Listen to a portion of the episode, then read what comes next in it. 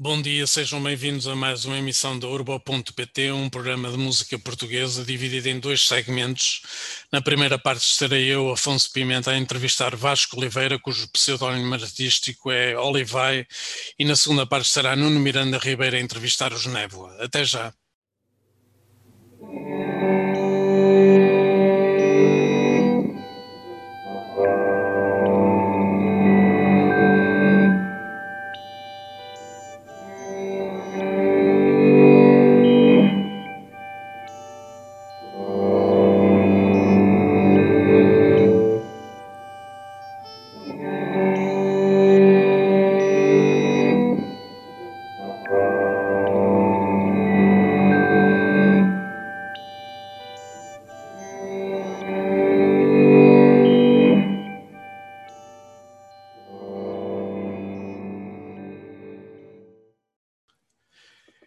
Entrevista já a seguir, mas primeiro vamos ficar com Olivai e o tema My Mind is My Guide do álbum Wonder Off. Até já.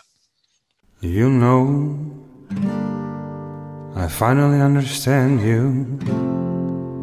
I saw you going home alone. You have never tried to hide too. All the things you want to do. You wear the same old dress so many days, and the one that makes you feel so good. You have changed the mind of so many people anyone who has got no point of view. Cause you don't care for easy talking or for stupid things to do. Now you have got all the attention everyone around you. Get out of this kind of world where everyone don't use their brains anymore. They just do what they are told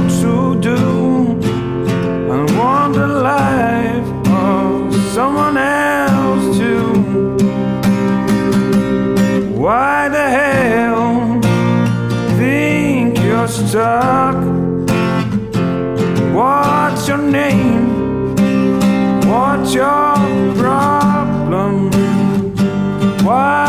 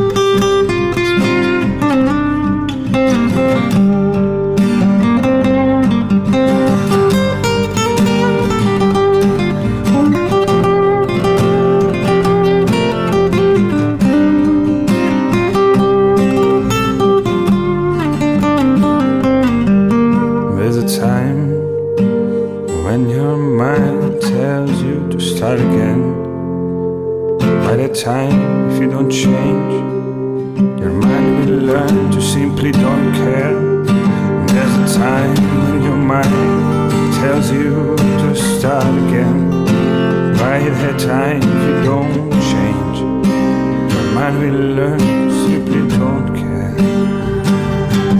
And you will start to complain about your life.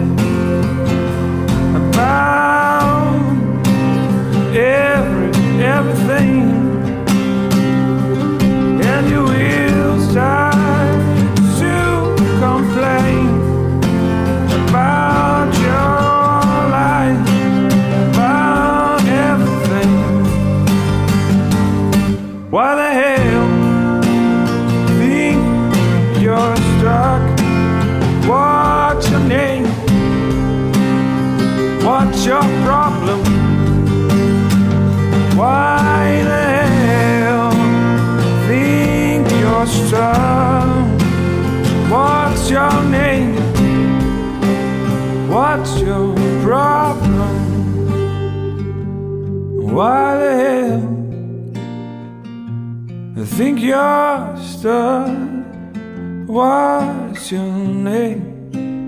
What's your problem? Excelente tema, excelente voz, My Mind is My God, do álbum 2020 Wonder Off. Um, estamos com Vasco Oliveira, cujo pseudónimo é Olivai. Uh, Vasco, uh, fala-nos um bocado deste tema My Mind is My God. Uh, ora, antes de mais, Afonso, obrigado pelo, pelo convite, pela, por estarem a fazer este tipo de iniciativa. Uh, My Mind is My Guide. Pronto, esse, essa música uh, foi, foi gravada em 2019. Uh, faz parte do álbum, mas o álbum acaba por ser uma espécie de coletânea de coisas que eu fui fazendo em 2019. São todos os e, temas foram mas... compostos em 2019? Sim, todos os temas, exceto a Place to Stay, que foi em 2018 e fez, foi o single foi um single que eu lancei no final de 2018. Sim, eu estive a ver o videoclipe. Exato. Pronto, eu lancei essa e depois fui, fui, fui fazendo as músicas ao longo de 2019 e, uh, e fui gravando duas na altura. Muitas delas até fazia e gravava logo. Uh, pronto. A My Mind My foi mais ou menos assim. Ela foi gravada pouco depois de eu ter feito.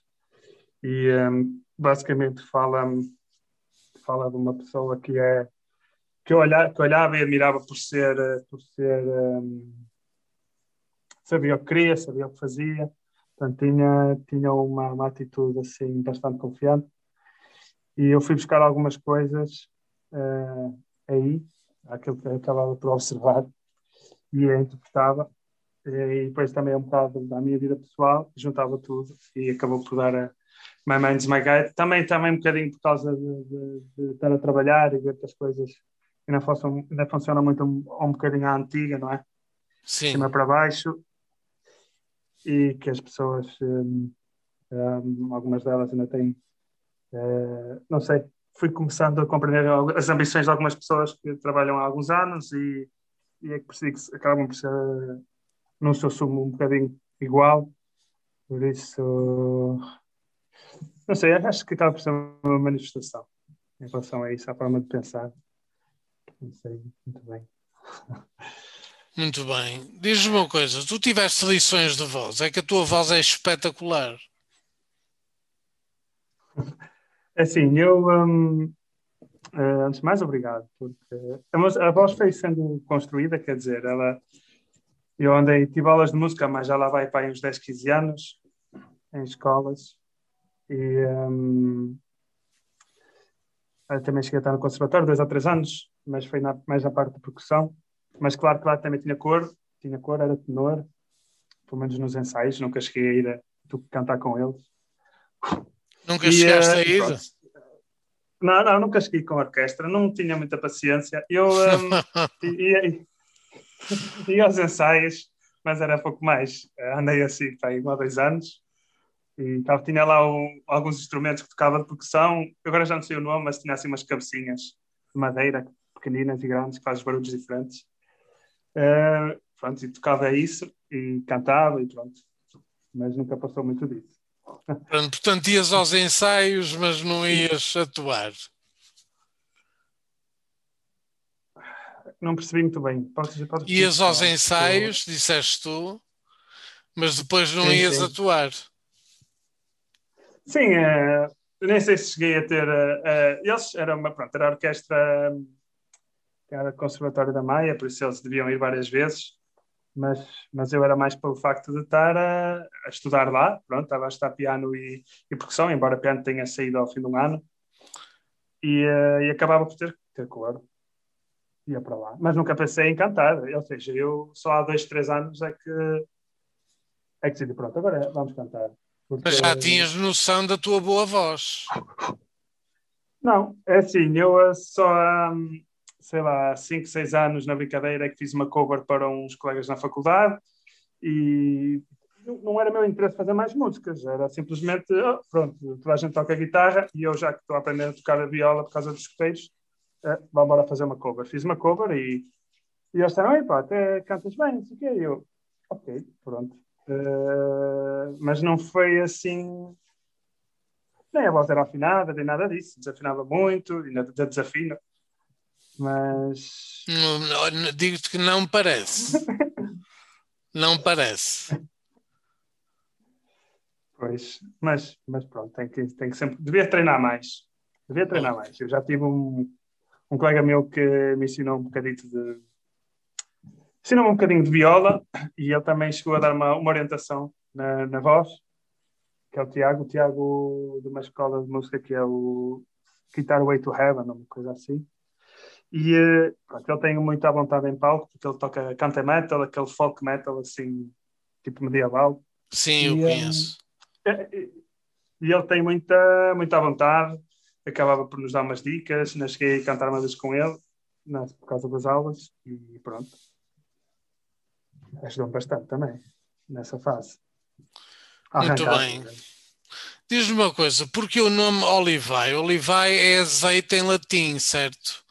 Vem do teu nome, tu é. foste buscar isso ao teu nome porque é Vasco Oliveira. É um bocado isso. É um bocado isso. É, o que eu noto é que, hum, pronto, é muito. Uh, às vezes uh, a música passa assim, não, mas alguém passa a música ou assim e depois refere. E pronto, nem toda a gente consegue ir buscar o nome Olivai.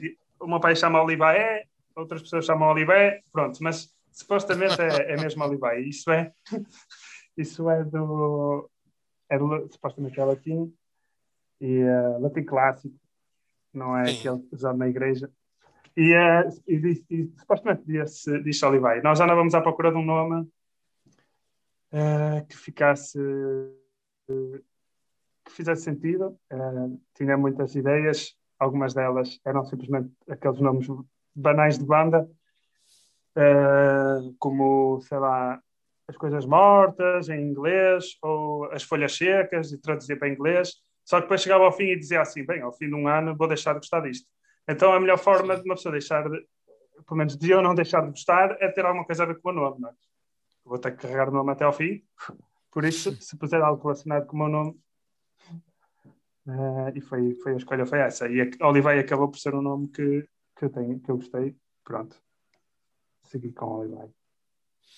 Muito bem, diz-me uma coisa: és um romântico porque muitos dos teus temas falam sobre relacionamentos. Se sou um romântico. Ora bem. Era uma pergunta que eu tinha que fazer, porque muitos temas, muitos temas realmente falam sobre relacionamentos, é, é inevitável. Ora, a Sara entrou aqui e disse: Já me está a dizer que não, e já está a apontar para mim e dizer: Não, não é nada, não é nada. Aí a Sara chegou. É, chegou, chegou Ótimo. agora, está ali a jogar Harry Potter. não, o, uh, o Wally vai. O Wally vai. As músicas um, ehm, românticas, vamos dizer assim. Claro que vou sempre beber ao relacionamento e, e, um, ehm, e a sentimentos e a emoções relacionadas com isso. E é claro que, que a nossa forma de estar uh, no relacionamento e olharmos para aquilo que fazemos também é importante e não olhar só para como é que o relacionamento está em si, no seu conjunto ou não. E então acaba por ser uma indireta para mim e um, ehm, é, para eu estar atento. Por isso acaba por ser, às vezes eu escrevo que é para, para tomar atenção das coisas que. Ok. Mas sim, é, eu tento ser romântico Embora a Sara diga que eu não sou romântico. A Sara diz que não é, não é romântico. nada, nada que me atinja não resolve à sexta-feira. E é assim. Muito bem, diz-me uma coisa, como é que é o teu processo de composição? Começas antes pelo instrumental ou inspiras-te nas letras que escreves para desenvolver a melodia da guitarra posteriormente? é assim, eu normalmente, ainda agora, pego na guitarra e, e começo a tocar e começo a cantar. Um, não faço isso a qualquer hora, nem faço isso só porque sim. Pronto, eu, se, se, der, se der a oportunidade de eu estar aqui a cantar e a tocar em casa e sentir que vale a pena, faço isso e normalmente começo a dizer coisas que, que nem sequer pensei, por isso muitas vezes acabo por, por estar a criar um contexto e a tocar ao mesmo tempo. E depois tento compreender o que é que estou para ir a dizer, o que é que estou para ir a mandar para fora, escrevo uhum. e tento criar um, criar um fio condutor. Normalmente é assim, por isso não perco muito tempo nem a fazer as músicas, nem a fazer as letras, normalmente é na hora. E, um, e site assim, site, site como o My Mind is My Guy? Sim, é logo. É logo, quer dizer, a My Mind is My Guide, um, A Place to Stay, um, There's a Time, também foi assim. São, são quase todas assim, e, e, eu só consigo escrever assim. Eu, uma que não foi, por exemplo, dessa maneira foi a, foi a Sem Direção. A Sem Direção eu escrevi a primeira letra. A Sem Direção primeiro escrevi a letra e depois fiz uma melodia. Não gostei da melodia, não peguei mais na música e passado meio ano, um ano, voltei a pegar na música, fiz uma melodia nova e, part... e gravei, porque gostei, pronto. Mas a maior parte delas são feitas assim. Aquela que eu estou vou agora gravar provavelmente já a seguir, vamos dizer assim. Vais gravar uma nova música agora? Sim, vou gravar uma em português. Muito bem. Estou a... Também já, foi, já escrevi há algum tempo, só que até agora ainda não consigo criar uma melodia de postar. Ok. Entretanto, acabas de lançar um single novo que vamos ouvir no final, uh, o There's a Time é um cheirinho de um segundo álbum de originais, ou seja, tu vais construindo. Eu sei que o, o teu álbum de estreia é muito recente, é de junho de 2020, mas uh, tu vais construindo e vais lançando singles à medida que o tempo vai passando para depois os incutir no álbum? Sim, acaba por ser isso, porque eu neste momento não consigo pensar em álbum, porque nem, nem da outra vez consegui, porque não vejo, não tenho muitas músicas para gravar, não sei muito bem o que é que quero fazer em termos de álbum, não sei qual é o fio condutor sobre não sei muito bem ainda. Por isso o que é que eu vou fazendo? Vou compondo as músicas, vou gravando as músicas, uh, se elas fizerem sentido, se não fizerem sentido acabam por ficar para trás. Já tenho algumas para trás. Uhum. Podem vir a ser usadas, podem vir a ser usadas noutros projetos. E, um, e vou gravando e depois vou lançando single a single e quando tiver mais ou menos seis músicas, sete, uh, ou seis singles lançados, tento fazer mais umas quatro ou cinco, se as estiver feitas, gravar com calma, perder meio ano, um ano, e lançar um álbum. Pronto, a ideia é esta. Tem, foi assim na outra, outra vez também. Pronto, eu já tinha lançado uns cinco ou seis singles e acabou, o álbum acabou por ter só para aí uns quatro ou três músicas que ainda não tinham sido mostradas ao público. Ok, diz uma coisa: eh, quando tu falas em singles, tu lanças também em formato físico ou não? Não, normalmente só lanço em formato físico se me pedir. Mas no, o álbum lancei em formato físico porque, porque eu também estava a contar apresentá-lo e acabei por não apresentar, os concertos foram desmarcados, mas hum, estava a contar vender em, em, público, as pessoas estavam a pedir o CD físico e eu também acabei por ir fazer. Mas os singles não, os singles não têm sido. Pronto, não tem valido a pena o investimento de estar a fazer um álbum físico, um, um single físico para, para entregar às pessoas. É uma coisa antiquada, eu Até sei, mas tive, tive curiosidade porque, porque, pronto, tens vários singles. Uh, e podias ter uh, lançado em CD? É, ou... é assim. Ou, ou fazer, fazer, uma espécie do it yourself em cassete, como antigamente, agora está na moda? Sim, sim. É, é, sim, eu acho que fazer um, um álbum físico ou single físico até, até faz sentido. Mas é só houver alguma procura. Neste caso, eu não sinto procura para, pelo single em formato físico, por isso acho que ia ser uh, um bocado inglório estar a trabalhar nisso. Claro no álbum senti, e até pessoas que me compraram e depois disseram: Olha, tenho aqui o álbum no carro, mas não ouço, porque não dá para ler CDs. Mas, então eu depois arranjava o, os MP3, pronto, arranjava os MP3 e eles ouviam no carro. E pronto, acaba. Agora toda a gente ouve por, por, por, um, por Bluetooth e assim, não é? Chega ao carro Pois, e exato. faz logo assim. Aumenta Sincroniza logo. Pendrive, aumenta pendrive. Sim, sim. Mas eu, eu noto que há pessoal que gosta de, de- E eu também gosto de ter de outros, de outros artistas em formato físico e pendurá-los aqui na, na prateleira ou, na, ou colá-los mesmo na parede. Uhum. Não tanto pelo CD, mas, mas porque foi ele, pronto. Foi aquela pessoa, foi aquele momento, foi. Pronto, é mais por aí. Ok. Tu tens muitos temas em inglês, mas também alguns em português. Com que língua te sentes mais à vontade para escrever e para cantar? Pois, é assim, eh, eu sinto-me à vontade com os dois. Já houve momentos em que me sentia mais com o inglês, já houve momentos que me sentia mais em português. Eh, depois, concerto a concerto, também sinto coisas diferentes. Há um concerto em que me sinto mais à vontade com uma música, há outro concerto que me sinto mais à vontade com outra. E a música do, do concerto anterior, neste, já não, já não correu bem, já não me sinto bem. Acabo por, eh, neste, neste processo de composição, eu começo, se eu começar a cantar em inglês, a música fica em inglês. Se eu começar a cantar em português, a música fica em português. Eu, não, eu, eu antigamente, há mais tempo, eu tentava traduzir, seja de português para inglês, seja de inglês para português. E percebi Sim. que isso é, é a pior coisa que eu posso fazer numa música. Mas era E para então- ver o que é que ficava melhor? Sim, cheguei a fazer isso e uh, ficou horrível. Ficou mesmo mal. Hum.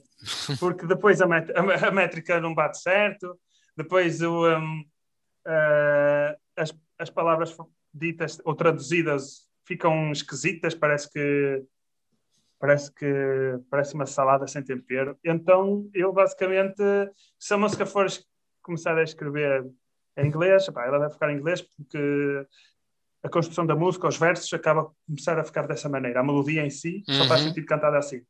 Se eu trazer para outra língua, então tem que mudar basicamente a letra toda, porque hum, as coisas não vão ficar. Uma palavra com três, com três tempos passa a ter cinco, depois já não. Podem, se eu quisesse a, música rimar, já deixa de rimar, já começa a fazer uma confusão, por isso eu tento não, não traduzir. Ok. Eh, Estavas a falar de concertos ao vivo e era isso mesmo que eu te ia perguntar. O que podemos esperar de um concerto teu? Eu imagino uma coisa muito intimista, eh, com madeira à volta, o granito à volta, eh, e as pessoas a beber um martini, é o que eu imagino. Se Explica-me aí, explica-me aí o que é um concerto teu. É assim, eu, eu- é isso que eu procuro e era isso que eu já tinha previsto fazer quando, antes da pandemia. Mas é concertos intimistas, concertos com não muita gente e eh, as pessoas à vontade, eu poder ter um espaço suficiente que dê para ficar bem voz e guitarra. E normalmente leva Sara, por isso voz, guitarra, Sara e outro instrumento. Uhum. Uh, não, me- não me sinto muito à vontade em ter uma banda por trás e a ter muita confusão, assim. Seria mais uma coisa quase que quase que uma sala em que se está a apresentar uns quadros ou que se está a falar de um novo livro ou que se está uh, sossegadinho a ter, não sei, algo que dê Sim. para, para beber- para compreender as palavras, para estar ali, pode dançar, pode saltar, pode fazer isso tudo, mas que dê para transmitir uma mensagem assim em condições. Tu dás muita é que não- importância à mensagem, não dás? A mensagem é importante porque é o sumo de tudo o que se faz. De, se as palavras não disserem nada, então não vale a pena estar a, não vale a pena estar a cantar. A música- as músicas não são assim tão tecnicamente fortes para, para poder eh, segurar a, a letra, a, a letra. Ou seja, se, se não souber, se eu escrever letras que não façam muito sentido, seja para mim, seja para os outros, então não vai ser tecnicamente que, que a música vai agarrar, não é? Uhum. Eu tento só pôr cá para fora músicas que a letra possa dizer alguma coisa. Eu não perco muito tempo a fazer a letra, mas, mas quando a faço, tento que ela tenha um fio condutor e que, hum, e que possa significar alguma coisa. Eu, no início, quando fazia letras, eu lembro que as primeiras músicas foram muito más mesmo, e eu às vezes mandava para alguns amigos meus e eles diziam: Epá, estás a falar isso na primeira pessoa, parece que estás revoltado com a vida. E então eu. eh, eu compreendi que quando uma pessoa mete vamos cá para fora, por muito que queira falar sobre si, tem que há maneiras de o fazer. Na terceira pessoa. Acaba... Sim, tanto na terceira também pode ser na primeira, mas não, não muito agressivo. Tentar, um, tentar uh, usar um bocado mais metáforas, tentar ser um bocado mais simpático, vamos dizer assim, para quem ouve, uhum. é? porque senão.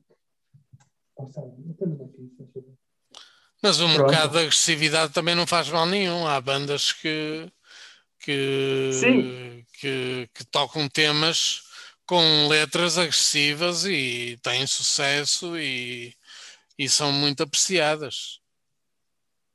Sem dúvida. Eu, eu tentei fazer uma música assim, ó, que foi essa, a, a, a My is My God, acaba por ser um bocado agressiva, mesmo no refrão, não é? Se calhar não está muito bem conseguido em termos de gravação, porque eu gravei aquilo em casa e pronto, mas a letra é assim um bocado, não é? Uh, uh, e, e tem outras músicas que estão aqui para o mesmo. O primeiro EP também tem lá uma música que era um bocado assim agressiva no seu conteúdo. Tenho duas músicas que eu considero que são agressivas.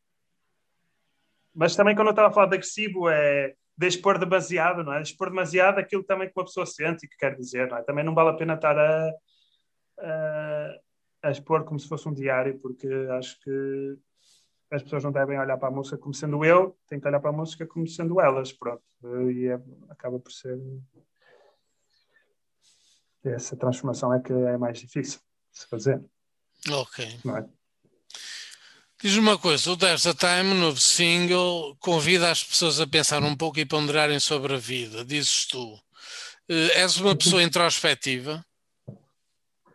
Já fui mais. Eu gostava de voltar a ser. Gostavas já de voltar muito... a ser? Isso são indiretas para mim, já. eu, eu já fui, eu já fui, eh, eu passava a vida aí eh, na minha introspeção no meio da montanha, mas desde então já lá vão uns dois ou três anos que eu já estou assim um bocado desligado da, da, de uma das coisas que eu gostava de fazer no seu sumo. Não é que não os faça, mas faço muito menos. Uh, quando eu digo parar e ponderar um bocado na vida, tem a ver com o facto de. Uh, pelo conteúdo desta música, do There's the Time, e por aquilo que o videoclipe também é, acaba por ser uma caminhada, acaba por ser um. Tem um ponto de partida e tem um ponto de chegada, não é? Uhum. Um, aqui, aqui acaba por ter, não digo um início, mas pelo menos tem um meio e um fim. e então uh, acaba por ser o compreender de que para chegar ali, para ter aquilo que toda a gente quer, toda a gente. Uh, às vezes não está subentendido que é preciso passar por uma série de coisas, é preciso eh, coisas boas, coisas más, voltar ao início, uh, mudar de contexto, e acaba por ser uh, um bocado isso que, que, que, eu tento transmitir. Não, não sei que não digo muita coisa na música, mas uh, se calhar o princípio básico era esse. Aquilo começa no meio da cidade, acaba no meio da montanha. Exato, exatamente. Uh, Diz-me uma coisa, continuando na mesma temática do que estávamos a falar, o facto de seres introspectivo, não achas que toda esta digitalização social, o audiovisual, a internet, as séries, o multitasking, não faz com que as pessoas tenham medo de olharem para dentro delas próprias? Claro que sim, ainda hoje eh, um dos meus objetivos foi desligar-me um bocado, embora tenha publicado um vídeo todo mal gravado, mas uh, acaba por ser o objetivo, acaba por ser um bocado esse, é uma pessoa não estar demasiado ali. Não significa que não, também acho que opa, isto, eu já pensei em outras alturas, eu pensava no extremismo, que é não faço mais isto, não, deixo, não vou mesmo mais ali, não... pronto, vou desligar a aplicação e acabou. Pronto. Eu acho que não é por aí. Cada vez mais acho que não é por aí. Não é que no início não achasse, não é? E há muita gente que ainda, que ainda atua assim, não é? Pronto, não quero passar por isso, não quero fazer isso, apago uh, tudo bem. Mas eu acho que eu acho que o equilíbrio é tipo Gandhi, não é? É estar ali no meio, levar a, diga, o caminho do meio, e significa que opa, apanhar um bocado de tudo. O multitasking, neste caso, acaba por ser a multiconfusão, é saber lidar com a multiconfusão de, de estar a, a, trabalhar, de estar a receber notificações dos colegas, de estar a receber notificações de outros músicos, ou de não estar a receber notificações nenhumas, não é? Uhum. Acaba por ser conseguirem atingir o equilíbrio disso tudo. E, opa, eu acho que isso acaba por ser por si só uma, por si só acaba por ser uma, uma aprendizagem. Não é que alguma vez vamos conseguir tê-la, uh, mas acaba por ser uma aprendizagem em si, porque uma pessoa é tipo uma esponjinha, não é? Uh, temos que saber filtrar aquilo que é preciso e não andar aí a, a sugar tudo e mais alguma coisa, senão tá, fica tal maneira encharcado que aquilo. Exatamente. A digitalização, por outro lado, veio fazer, veio fazer com que os artistas tenham mais exposição. Uh, ou estou enganado, é difícil encontrar uh, bons conteúdos, neste caso uh, a música, no meio dos escombros de tanto lixo, porque temos tanta coisa hoje em dia e há pessoas que se acham, uh, pronto, que acham que são músicos. Eu conheço alguns, acham que são músicos, aquilo é terrível e põem aquilo na internet. E depois uma pessoa tem alguma dificuldade em encontrar conteúdos com qualidade em termos musicais. O que é que pensas disso?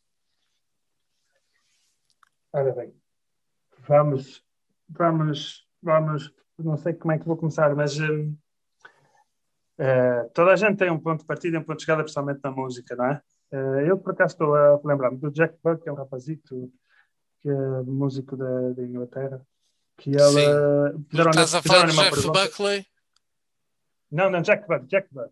Jeff ah, Buckley também podia falar, mas não conheço, não conheço assim tanta história dele. Ah, mas okay, o Jack okay. Bug é um, é um miudito, é um miudito que faz assim um folkzito assim meio, meio rock uh, e, é, e é porreiro. Só que uh, ele perguntaram-me assim, então a tua primeira música como é que foi, não sei quê. E ele respondeu assim, isto devia ter sido horrível, porque opa, eu nunca mais peguei nela. E, é, e, é mesmo assim, quando uma pessoa começa na música, as primeiras músicas que faz são, são normalmente horríveis, banais e muitas vezes fazem uma pessoa até desistir. Outras vezes podemos estar a ser aconselhados da maneira errada, as pessoas que são mais amigas ou que são familiares acabam por não, não, não ter grande noção do que é que é entrar na música, mas depois incentivam-nos a continuar e a pôr tudo cá para fora, e as coisas se calhar não são assim tão bem recebidas, ou então ficamos com uma autoestima demasiado elevada, e depois acabamos por, por levar com um, com um balão na testa e vai tudo por água abaixo. Por isso, claro que as, as, as, as, uh, a facilidade hoje para uma música no Spotify, que até já dá para pôr gratuitamente, mandar a música para as, aquilo que são as atuais lojas digitais, é como se fosse chegar ali às lojas antigas, não é? Uh, em vez de ter CDs físicos, tem CDs digitais. Sim. É? E em vez de ter uma lojinha pequenina, é uma lojinha enorme, gigante, com três pisos, uma cave, que é onde está tudo que é independente e tudo que é pouco conhecido, Boa e é uma cave que é, do, é, e é uma cave do tamanho de um super, hiper parque de estacionamento. Depois um piso resto de chão, que é aquele todas as pessoas vêm, porque é aqueles que já são minimamente conhecidos. Depois o coqueluche do primeiro piso, pronto, que é mais pequenininho e é onde tem lá o patrão das coisas e que governa aquela malta. Mas, uh, mas claro que quando uma pessoa entra numa loja digital leva com tudo ao mesmo tempo, não é? Não está filtrado. Mas, mas claro que o Spotify filtra com playlists, portanto faz playlists de, de sabor para as pessoas, vamos dizer assim, as pessoas seja se gostam mais de rock, seja se gostam mais de música calma, seja se gostam mais de música. Uh, gostam de ouvir os hits dos anos 2000, se gostam de ouvir os hits dos anos 90, conseguem ter isso tudo a partir do Spotify, não é?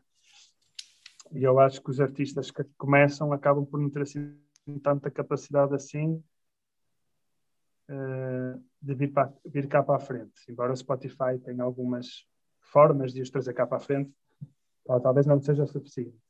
Mas há muito conteúdo, qualquer um consegue fazer neste momento música e mandar música para o Spotify. Antigamente era preciso uma label, era preciso alguém que pegasse deles e fizesse a ponte das lojas e do músico, não é? Exato. Uh, hoje não há ponte nenhuma, hoje é siga para a frente. E, e, claro, não há censura nenhuma, claro. Pronto. Isso pode ser bom, como pode ser mau. Eu acho que é bom. Uh, eu acho que, que acaba por ser bom e pronto pelo menos para mim é bom. Tem, tem capacidade de expor lá. Claro. Uh, tu, tu, já tínhamos falado disto há um bocado, mas não desenvolvemos. Tu foste muito precoce, aos 9 anos começaste a aprender uh, piano. Até que ponto é que desenvolveste o piano? Piano supostamente foi aquilo que aprendi mais tempo. Andei muitos anos. Não é que saiba tocar muito bem, mas sei tocar o suficiente para, para sentir e para estar ali duas horas a adormecer, porque eu chego ao fim das horas, caio para lá, praticamente, fico com um sono terrível, mas também consigo ir-me, mas também consigo sentir bastante mais com o piano do que com a guitarra, não há comparação possível, mas não consigo andar à vontade, já, não, já provavelmente já nem sei ler partituras, uh, mas aprendi o suficiente para poder criar, vamos dizer assim, uhum. para poder criar composições e fazer algumas brincadeiras. Embora eu não, não grave muito com o piano. Pois era isso que eu te ia perguntar. Eu ia perguntar se ias aproveitar esse e também na percussão, porque tu também tiveste aulas de percussão, se pensavas aproveitar esse teu conhecimento para mais tarde fazer composições não só com a guitarra folk. Sem dúvida, quem me dera fazer mais com o piano. Ainda agora tenho uma música que eu gostava de lançar com o piano, mas quando eu pego nela na guitarra não gosto, quando pego nela com o piano gosto e depois chego ao refrão não gosto. Eu não sei o que é de fazer a música. Uh, eu gosto do piano, mas não gosto de piano durante 3 minutos. Gosto de piano uhum. durante um minuto. Gosto, gosto de me ouvir a cantar durante um minuto, durante 30 segundos, durante um minuto e meio. Esse tem, uh, pronto, não, não sei. A bateria já incorporei em algumas músicas que eu fui fazendo. Tenho uma bateria digital porque a que eu tinha analógica, vamos dizer assim, a orgânica, eu não podia tocar em casa porque os meus vizinhos eram médicos e faziam turnos. Ah, ok. E, e eu, eu no início tocava, andei um ano ou dois a tocar, depois eles viraram os dois médicos e acabou. Já não deixei de tocar. Foi, a, foi assim uma fase assim um bocado complicada porque fiquei algum tempo sem fazer nenhum na música. Não podia tocar a bateria porque eu até podia pôr os abafadores, mas aquilo não me sabia nada.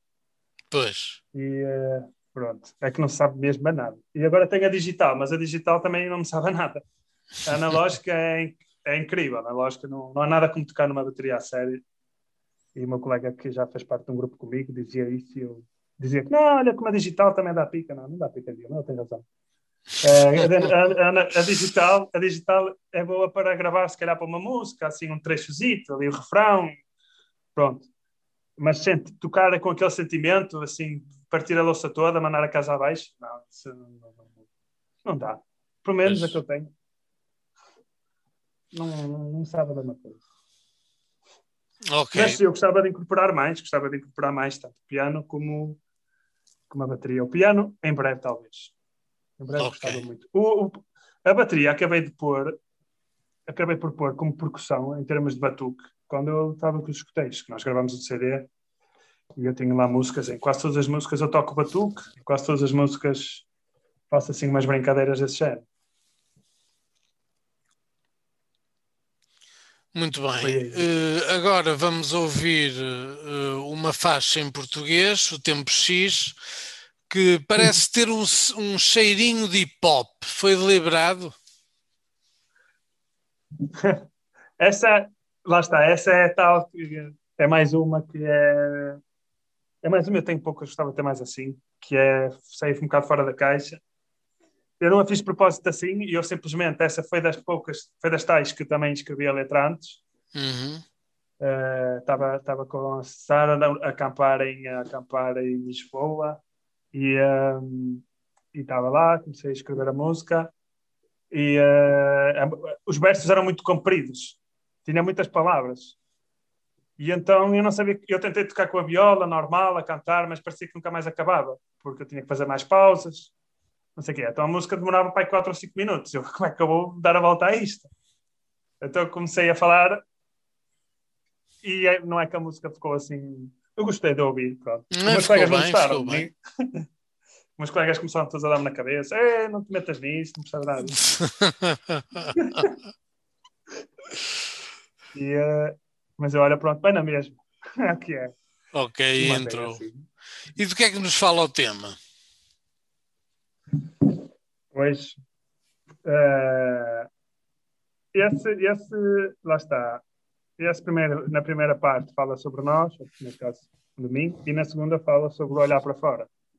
O olhar para fora é o olhar para a sociedade e ficar que há muita coisa que acontece que é uma fachada, não é? Uh, e, o, e, o, e, o primeiro verso, e o primeiro verso, a primeira parte, não, é mais olhar para dentro, é aqueles momentos em que uma pessoa está, está mais em baixo, está em casa, parece que, não, que as coisas não saem certo, olha para fora e está tudo a correr tudo impecavelmente bem para os outros, ou pelo menos é o que parece. É, mas, mas cá em casa não, aqui, cá dentro no, no, um, na aparelhagem, vamos dizer assim, do coração, as coisas estão assim muito frágeis e a linha está muito tenue. Então, acaba por ser um bocado isso. Eu acho que a música é um bocado explícita no conteúdo também. Sim. O refrão é que, é que acaba por ser um bocado de esperança. Vamos uhum. dizer assim, de esperança, quer dizer. O refrão acaba por ser um. Como é que é de explicar? Um, um conselho. Portanto, os versos são a expor a situação, a expor o que se passa, e os versos acabam, o refrão acaba por ser tipo um conselho, a dizer: olha, toma cuidado, porque se te deixas a cair nisso durante muito tempo, chegas a um ponto que já nem das conta e és assim para sempre. Uhum. É, não é? É um bocado isso. É um bocado isso. Muito bem, vamos ouvir então Tempo X do álbum Under Off do ano passado. Até já.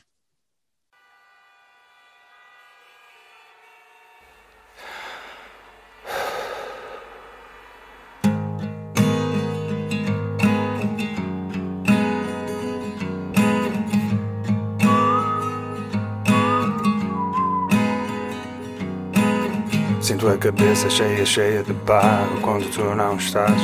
Sinto-me isolado. Aguardo o tempo de te ver entrar aqui. São tantas as coisas que se passam dentro, medos, receios, desejos que eu não sei se entendo. E não me faço porque também não tento. Fica à janela a ver se passa este momento.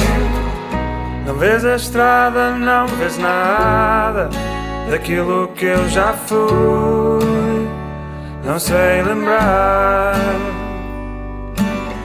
Tens uma história que promete contar para adormecer. Se não deixares o veneno alastrar por tudo que tu és e que eu já fui por ti. Olha ao espelho, mas ele fica desfeito. Com tanto preconceito, gostava de ser perfeito.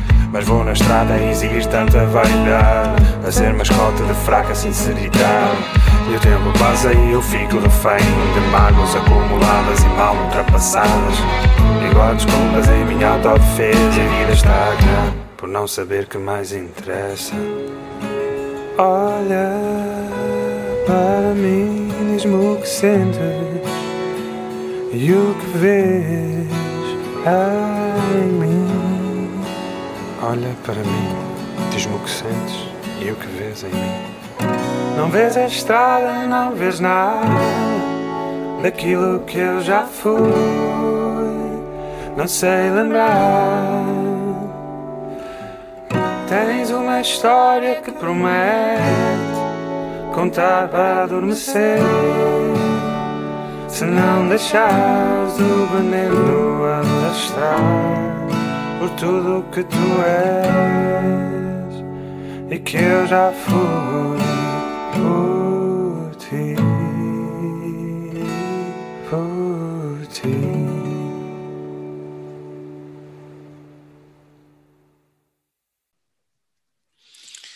Tu aprendeste a tocar guitarra a partir dos 21 anos de forma autodidata. Isso custou-te alguma coisa? Foi de ouvido?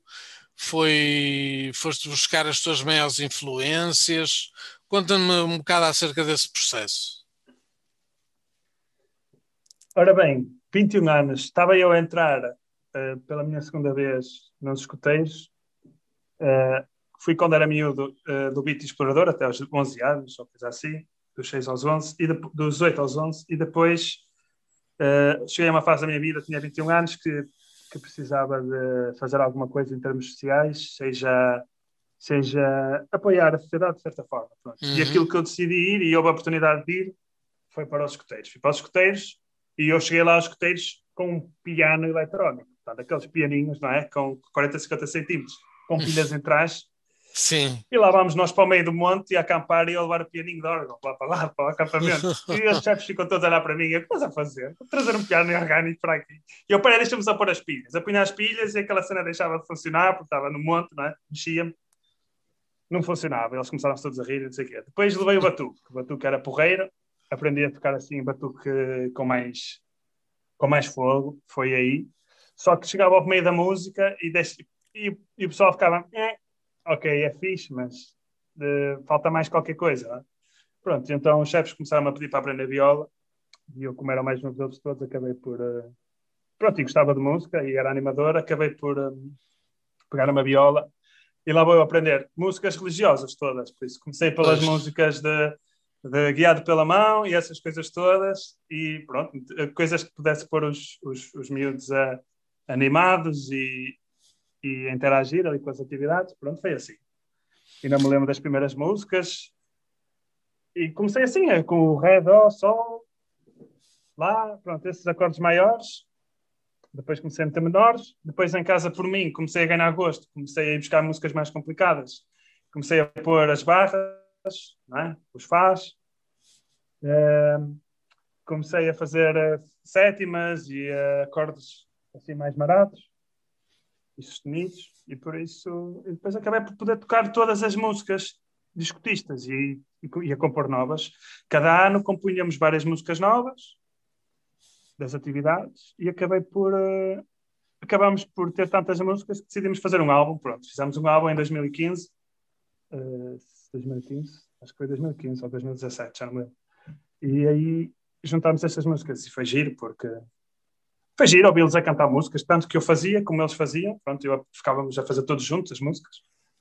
E, uh, e foi engraçado. Mas foi assim, foi de uma forma autodidata porque foi foi, foi mesmo só para os escuteiros que eu aprendi viola, foi mesmo exclusivamente para eles, não foi para mim. Só que depois acabei por ganhar interesse, acabei por ganhar a curiosidade, por ir, por começar a compor as minhas próprias músicas sem querer, porque eu começava a compor para eles, mas depois acabava, acabavam por ser para mim algumas, uhum. porque não fazia sentido levar para eles, não é? Claro. E, tu, tu assim. falaste sobre os temas, as, as letras versavam exatamente sobre quê, sendo um álbum de escuteiros?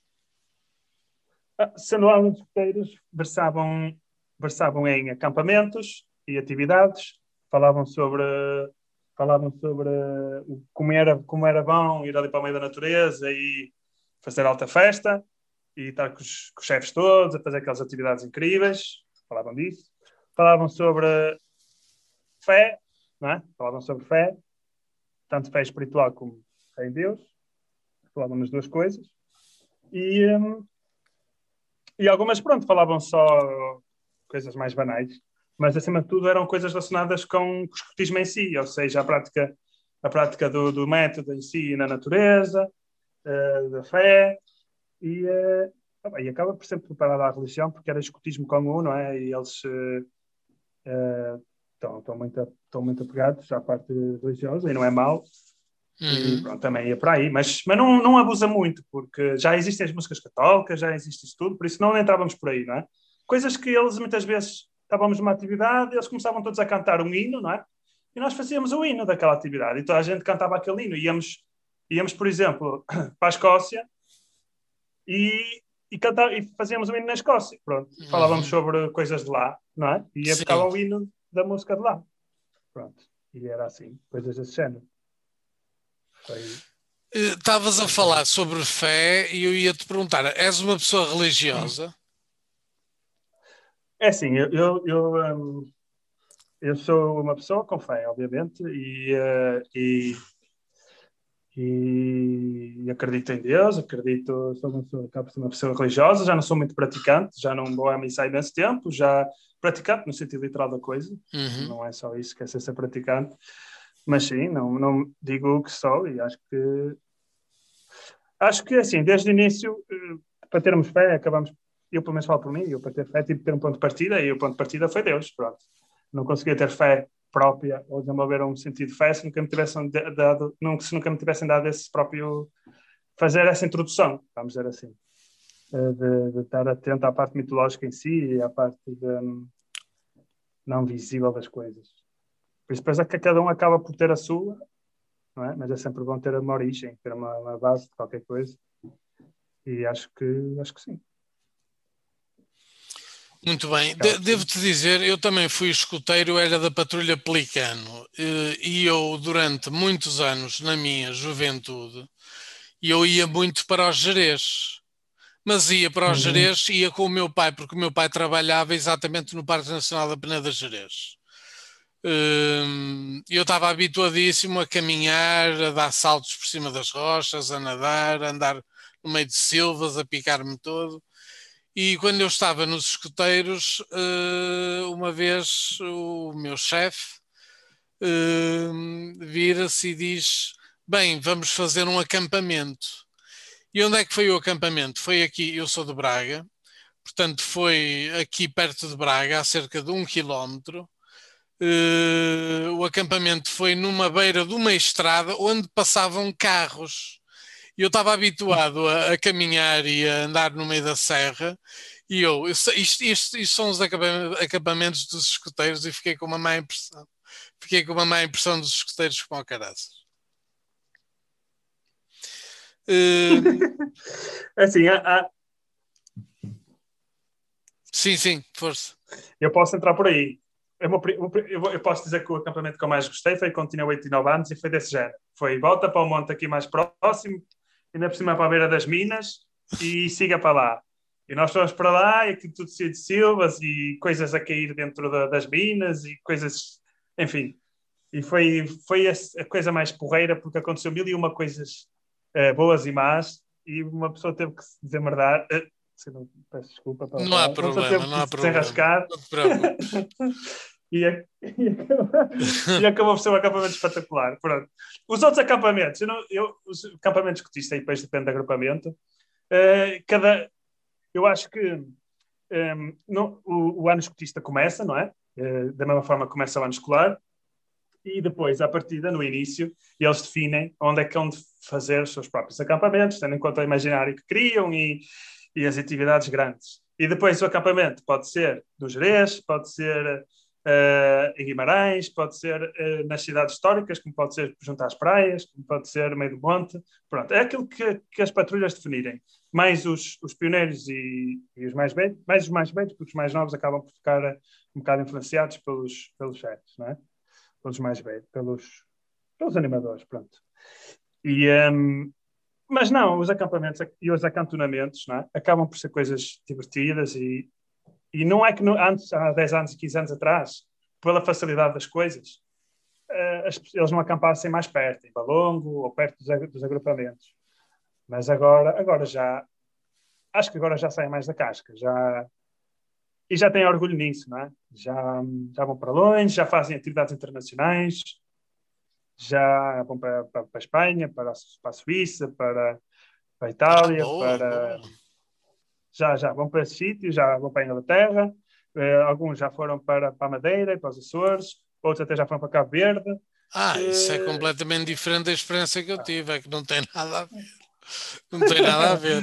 É, é, isto é assim, porque há acampamento, há Eu só aprendi a fazer nós, nós e, e acampava ao pé da cidade, mais nada.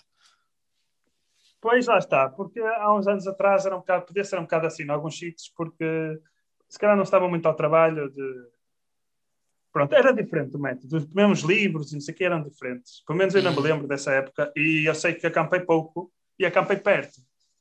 Eh, rara ir, nós ir de, de comboio ou ir de autocarro para fazer qualquer coisa, meu Deus. Eu acho que agora não, agora há muito mais facilidade de se organizar, mesmo com os pais, para mandar os miúdos para longe e deixá-los ir, deixá-los ir, como quem diz, não é? ir com eles para onde quer que seja, não é?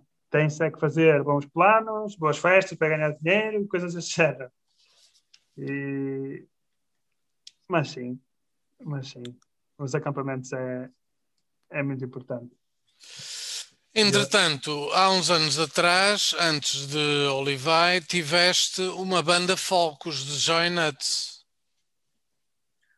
Sim. Uh, The Giants acaba por ser o ponto de partida, porque hum, foi em 2016 e era mesmo só na brincadeira. Nós depois acabei porque era alguns originais, mas já foi mais para a frente. Mas no início éramos uh, era eu e a Sara, e depois também se juntou um, o Fábio, que era na bateria, e, uh, e o Marcelo, e tocávamos covers, covers, ou seja, imitávamos músicas que gostávamos, tipo de Johnny Cash, Bob Dylan, e andávamos assim, uh, Elvis, pronto. andávamos neste estilo assim, folk americano, Uh, dos e abanavas-te como o Elvis? Abanavas-te como o Elvis? Não, fazíamos, fazíamos versões deprimentes da coisa. Ah, ok, ok, ok. Não é, não é, eu, eu gostava, mas era aquela versão sentadinha do Elvis já com os seus 40 anos, Sim, já estava acordo com tudo e já não te conseguia mexer. tinha que ser desse género. Mas, mas sim, foi bom. E depois, como, como fui criando algumas músicas que eu acho que não se enquadravam nesse espírito, porque o folk que nós fazemos no Janet acaba por ser acaba por ser acaba por ser uma empatia entre as pessoas que o cantavam e uma coisa engraçada, uma vontade e acaba por uh, por ser assim bastante pessoal. E depois acabei por criar algumas músicas que eu acho que, era, que não, se, não se enquadravam e decidi fazer o projeto Oliveira. Foi basicamente isso. Ok. Depois cada um também foi para o seu lado. Mudaram de bandas ou foram para a escola, para, para a faculdade e deixaram de querer tocar, coisas assim. Pois. O que achas do panorama nacional musical português? Tens bandas que segues com regularidade? Eu, eu acho que o panorama nacional está. Eu não sei como é que era há muitos anos atrás, porque não estava cá, mas uh, sei que sei que a parte indie alternativa agora está tá, tá porreira. Tá... Há muita coisa a sair. Ai, ai, ai, ai, ai. Há muitos artistas que eu gosto, portugueses, há muitos que eu ouço. Fundamentalmente a partir do Instagram e do Spotify, que os descubro, principalmente a partir do Spotify. Nos, naquela secção que diz artistas semelhantes, Uhum. Eu acabo por pesquisar, pesquisar muita coisa. E, um, e alguns até falam comigo, outros sou eu que falo, outros eu que descubro no Instagram. E eu gosto muito de ouvir. Uh... Sempre gostei muito de Márcia. Gosto muito de Márcia. Gosto de. Assim, mais conhecidos. Gosto de Márcia, gosto, obviamente gosto de Tiago Ventricu, não é? Esse acho que. Ele agora está tá muito em voga, mas sempre gostei, sempre gostei das músicas dele. O álbum que mais gosto dele é A Procura, adoro esse álbum, está uhum. espetacular. Uhum. É, é, mas há outros artistas que eu, que eu, gosto muito. Gosto muito de um, de um que nem é muito conhecido, que é Sebastião, que toca com a, quadrilha, com a, com a quadrilha. Sim. Sebastião Antunes, que eu esqueci Ai, adoro esse homem. E aquilo é aquele foco português, assim, à tradição. Uhum. Mas ele tem um álbum acústico gravado só voz e guitarra, que eu, ai meu Deus, espetacular. Ele é fez aquela música pós-dama, aquela música do, do Eu Não Sei. Como é que chama? É, a primeira música que os Dama, pronto, tiveram, foram conhecidos. E ele é que fez a letra. Mas o Sebastião Antunes é espetacular. Mas há outros que eu também gosto muito.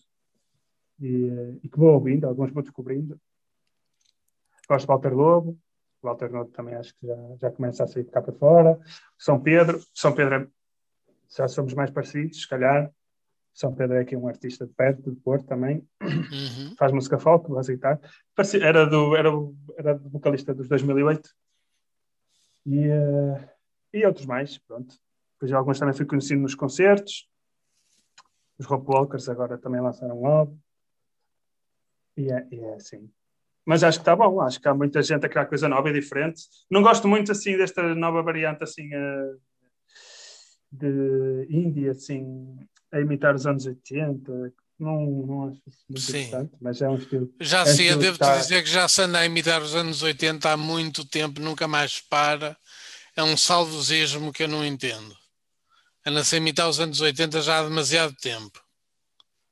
Pois, é, pronto, o som está bem conseguido, e eh, acho que eles já atingiram aquilo bem, acho que está, bem, está muito bem conseguido. Eu simplesmente não consigo ouvir, não, não ouço mesmo, não é por, eh, por maldade nem nada, não, não consigo ouvir, não, não gosto. Não faz parte pois. do meu estilo, pronto. nem daquilo que gosto de ouvir, nem daquilo que gosto de tocar. Uh, não significa no futuro não faça, não é? mas neste momento não é algo que, que ouça muito. Uh, mas eu ouço é muita música lá de fora. Também ouço muito agora por acaso descobri agora a Rita Dianes, até falei com a Sara, e fiquei impressionadíssimo com a última música dela. Porra, uhum. ela tem uma letra fora de normal. Uh, gostei mesmo da purga que ela lançou agora. Fiquei com a música na cabeça durante uns dias, isso não é normal. Uh, pronto. E tenho outros músicos portugueses, não sei se vale a pena falar ou não, mas. Do panorama internacional, passando do nacional para o internacional, Estavas agora a falar aí de uma coisa, de uma influência, uma influência não, mas uma cantora que andas a ouvir. Uh, mas não achas que hum, o panorama está um bocado mais fraco nos últimos anos? Com tanta música gerada por computador, é que é tudo feito em computador. Parece que, que as pessoas têm preguiça de aprender instrumentos reais. É já por isso, é assim, eu não costumo ouvir muita música de computador, é, embora acabe por estar em tudo agora e mais alguma coisa. É, é o Fruity Loops. Uh,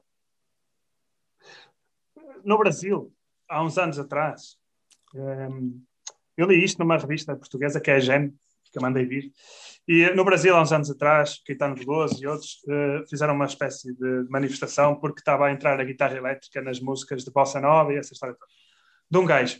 E então eles tentaram fazer esse movimento para evitar que a música eletrónica entrasse dentro da, da Bossa Nova e outros estilos que tais. É que, neste momento eles todos já o usam. Então, neste momento já toda a gente usa uh, guitarra elétrica e outros instrumentos elétricos nas músicas deles, no Brasil. Aqui, eu acho que tem que haver um bom senso de, de saber uh, usar uma coisa e outra. Os artistas que eu mais gosto, internacionais, acabam por não usar muito. Que eu gosto muito de, de Mandolin Orange, gosto muito de, de estilos assim folk, assim, Sim. Do Canadá, Inglaterra, uhum. Eh, América também, mas Canadá gosto muito do estilo do Canadá, ainda fora de normal. Uhum. Uh, aqui temos, eu dou o exemplo, estava a falar um bocado de Walter Lobo, porque o Walter Lobo é dos poucos artistas que eu conheço que consegue fazer um álbum que aquilo parece que tem pés e cabeça de início ao fim. Todas as músicas parece que são iguais, mas não são. Uhum. Fazem criarem um fio condutor e aquilo acaba por ser só só guitarras e, e voz e assim alguns muitos instrumentos por fundo. Uh, não é que eu não gosto de que se meta uh, maquinaria da pesada, assim beats e, e coisas já pré-construídas, não é que fique mal. O rap sempre usou isso, não é? Nos franceses a fazer rap já faziam aquelas, aqueles shakes todos marados. Um, mas uh, tem que haver um bom senso, é? tem que haver uma mistura das duas coisas. E principalmente ao vivo, não é? Porque não sei, acho que não é a mesma coisa ver um artista a tocar, tipo Mumford and Sons, a tocar ao vivo, a partir a louça toda, e depois vai alguém com, uma, com um prato, ou não é um prato, com uma mesa de mistura e, um, e uma pessoa a cantar. Não, não acho que seja. Pronto, tem que haver um bom senso, não é? Tem que haver. Uh... Acho que vai, vai acabar por vai haver uma simbiose, não é? Vai acabar por haver instrumentos e a parte quase, quase como Limp Biscuits não é nem pista, Linkin Park, as pessoas, pronto, Linkin Park é Sim. é uma banda que ainda está de força, não, tem aquela parte eletrónica, o homenzito lá com a mesa de mistura e os outros instrumentos, os outros, o outro pessoal todo a tocar, não é? Exato. Acho que, não é, acaba por ser um bocado isso. Agora, se calhar eh, é para aí que uma pessoa atende. E não vejo mal, agora tem que ser, tem que encontrar mais ou menos equilíbrio na coisa, não usar demasiado. Claro. O novo single uh, conta com a tua colaboradora de longa data, a Sara Teixeira, que já era um membro integrante dos Joy Nuts. Sim, a Sara Teixeira é a minha namorada e já namoramos há 5 anos. E, e tem os dois vovós. Ela, eu gosto muito da voz dela, embora ela tem algumas músicas originais. Ela que não as quer cantar, diz que nunca tem tempo mas ela tem boas músicas originais. Mas desculpa, ela tem uma desculpa, não tem tempo. ela tem uma música original que eu acho que vai ser um sucesso quando ela lançar, mas pronto, ela ainda não, nunca mais quis gravar isso. As outras duas são assim mais engraçadas, mas ela tem uma em específico que eu acho que é qualquer coisa do outro mundo. Mas pronto, nós acabávamos por uh, puxar um ao outro a cantar. Mas o tema foi composto por ela?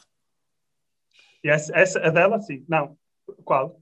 Esta que eu estou a falar? Sim, sim. É que tu dizes que, vai, que é que vai estourar. Sim. Eu acho sim, essa que eu digo que, que eu acho que tem muitas possibilidades. Sei lá, bem promovida, pode correr bem. É uma, é, e bem gravada, não é? Foi escrita por ela e composta por ela. Faz lembrar aquele, aquele, aquele, aquele, aquele rock feminino de 2000. Uhum. Ah, que se, eu falo dela dos. dos, dos ela, ela, é Alex ou Alex? Eu não sei como é que se diz. Da, Maurice, da Morissette e desse Sim, Alanis Morissette. Semelhante, assim, e desse género, que eu acho que é, eu acho que é impecável. E já não se faz muita música desse género. Uh, quase tipo a de zombie, não é? A música zombie. Já não, já não dos Cranberries, não se faz muito isso. Eu acho que isso é impecável, é espetacular. Eu acho que a música é para aí. Eu acho que é um nicho espetacular. Um, e pronto, acabo por introduzi-la sempre, porque ela tem umas segundas vozes incríveis. E pronto. E nesta uh, música o refrão é toda ela. O tema There's a Time, portanto, o novo single, nós estamos a aproximar-nos do final. Uh, Fala-nos sobre quê? Eu sei que tem um conteúdo positivo, mas eu queria que tu explicasses melhor. Pronto, o There's a Time é uma música que eu, um, que eu fiz uh, pensando em quê? Pensando é que muitas vezes uh, uma pessoa acaba por, um, por sentir-se em baixo e, uh, e, parece que não tem assim volta a dar, por mais que faça, parece que não sai dali, parece que tudo é, tudo é mau, tudo não, não, tudo, não está a correr bem, não, não, vê, não, vê, não vê nada mais à frente. E eu, uh, eu com o 10 da Time tento criar uma mensagem positiva de que muitas vezes as coisas não é como nós achamos que elas são, como elas parecem. Muitas vezes esquecemos que já fizemos coisas incríveis, que já, já ajudamos pessoas de mil e uma maneiras. Uh, por muitos erros que uma pessoa tenha cometido, que, que não vale a pena ficar, ou não serve de nada, ficar aí com isso nas costas para sempre andar aí agarrado com isso toda a hora. Uh, e já por isso é que eu, eu acho que o, que o, rapaz que vai no boneco tem uma mochila às costas. Eu acho que sim, mas já foi por causa disso que eu tenho mochila às costas. Que é, eu pedi para, esqueci, pedi para ele tirar isso no, no fim, mas ele deve ter tirado a mochila. o objetivo é, é, por, mais, por mais que uma pessoa faça, vai sempre carregar tudo e mais alguma coisa que aconteceu para trás, não é? Vai da forma com que nós metemos isso para trás, como é que nós uh, aliviamos todas essas pressões, não é? E estamos abertos para as coisas boas que vêm, que vêm aí. Acaba por ser um bocado isso. E qual tem, sido, qual tem sido o feedback que tens recebido relativamente a estes 10 da Time? É assim, a 10 da Time, eu vou ser sincero, esta música, é, eu próprio quando estive a fazer, é, eu fiz voz e guitarra e, e, e, acabei por entregar ao Tiago, da Promise Land, a música foi gravada só voz e guitarra, a minha voz, e a voz da Sara, a guitarra, e outra guitarra que eu gravei para o refrão. Ficou só isto. E ele praticamente chamou o, o Palmas, que é um organista. Eu digo organista, não é órgão de igreja, é, é teclado, pronto, faz teclados. E, uhum. uh, e um rapazito que faz violoncelo, aquele violoncelo com, tipo contrabaixo. Um, orgânico.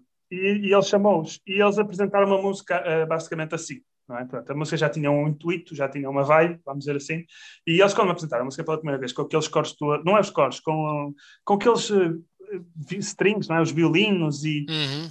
eu achei, a primeira vez nem gostei muito, mas a segunda e a terceira gostei bastante, porque fez lembrar assim aquelas, aquelas músicas tipo do, do início dos anos 70, uh, eh, não digo Beatles, mas parecido, com todos aqueles instrumentos assim cruz e tudo para lá, e vamos ver o que é que dá.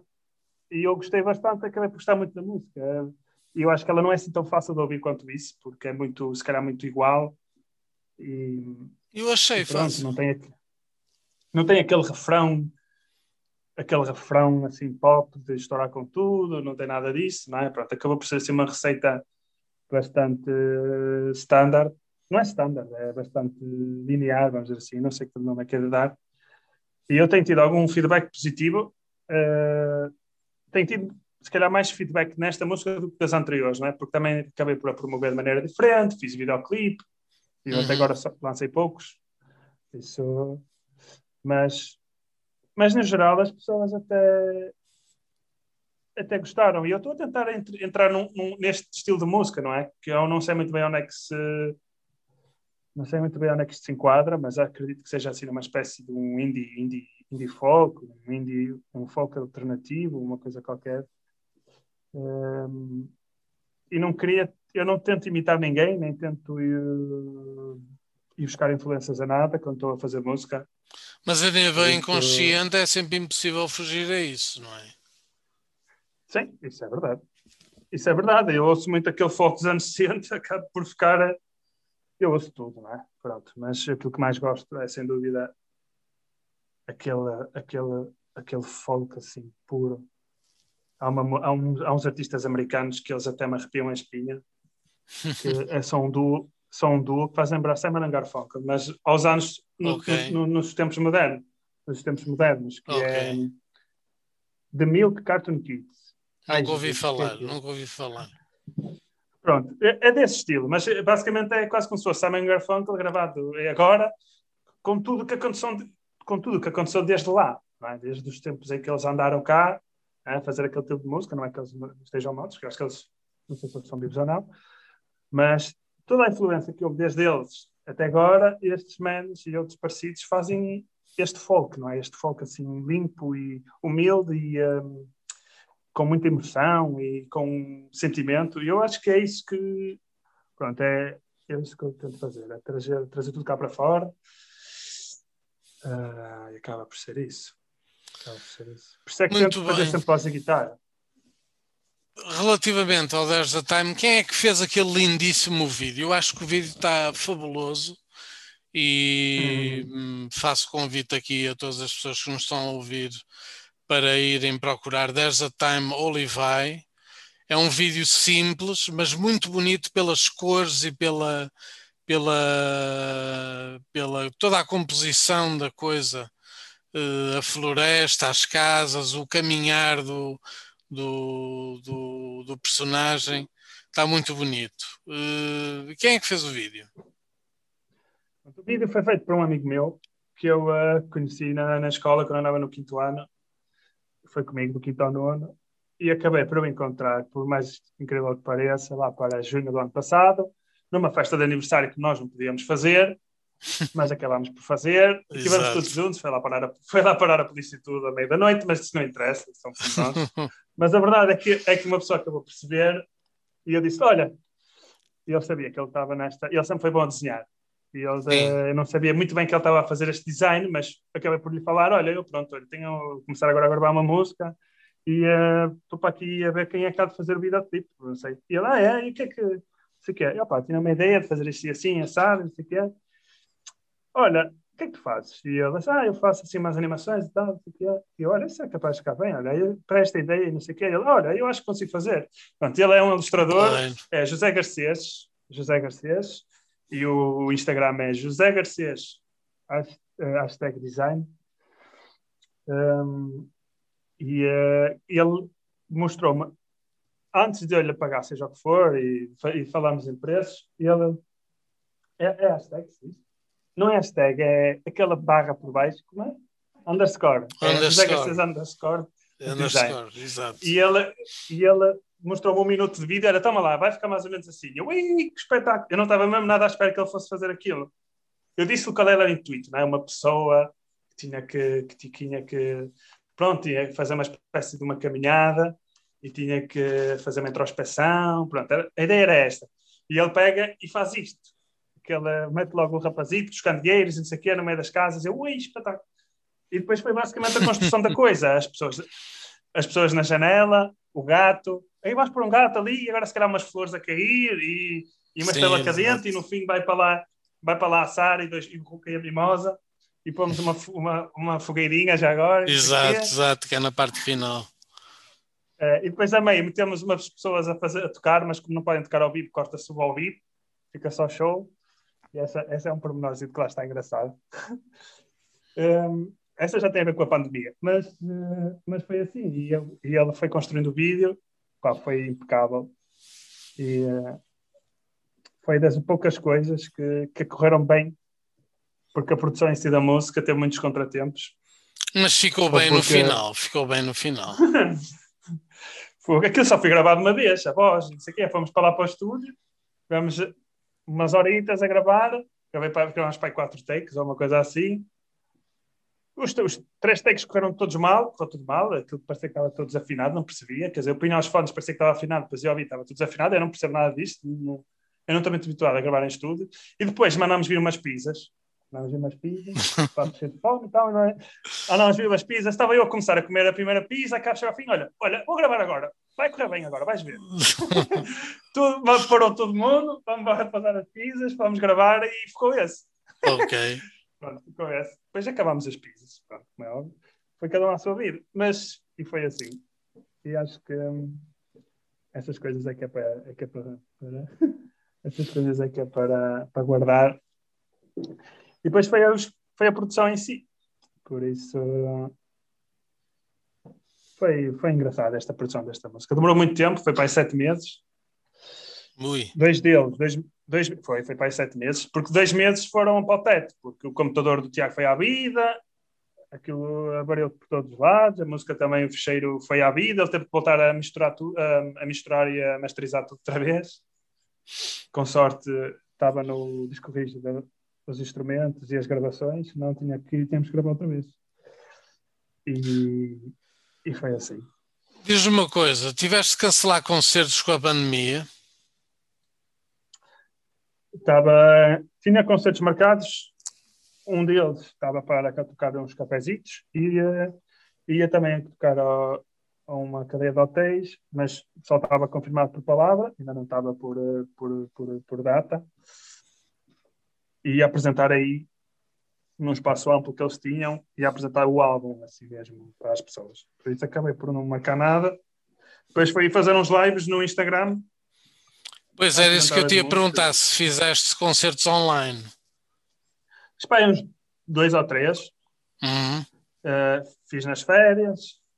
Fui fazendo um ou outro depois do álbum. Uh, sim, fiz para dois ou três, alguns até, até depois publiquei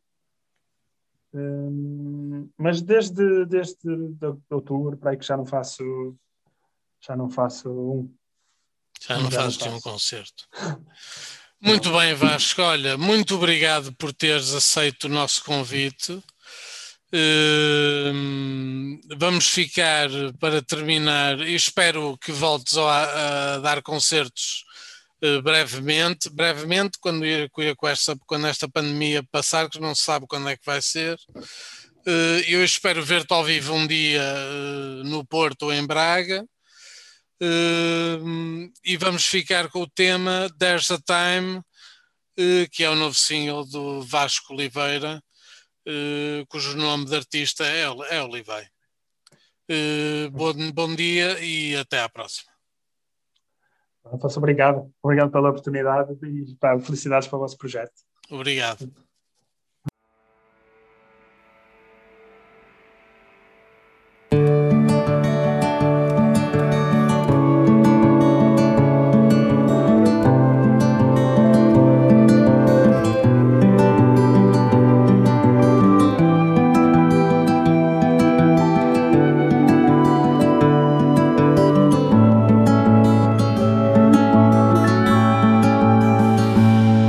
There's a time when you feel like rain, when you feel like rainbow in the sky, and finally it's mine. You'll never know when something isn't real for you. So you can't prepare, and even if you care for the love that will change your life. Cause instead, you're sorry about your past. You can't forgive yourself. So sad. Oh,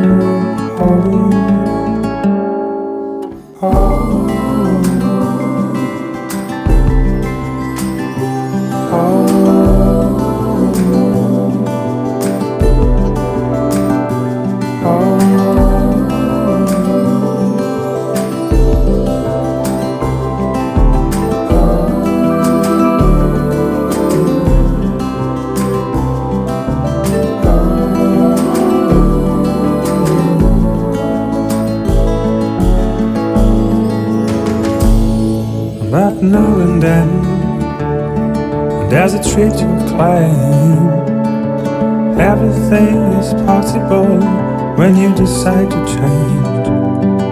Cause time isn't to blame when you sit down and hide your heartbreak.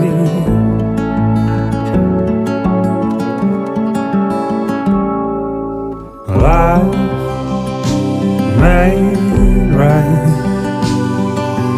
Life made rise. If you ever if you ever know.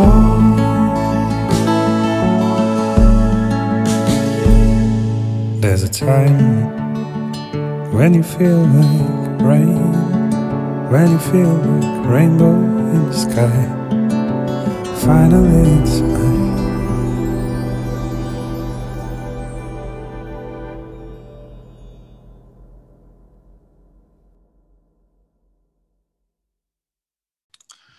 Olá, Nuno.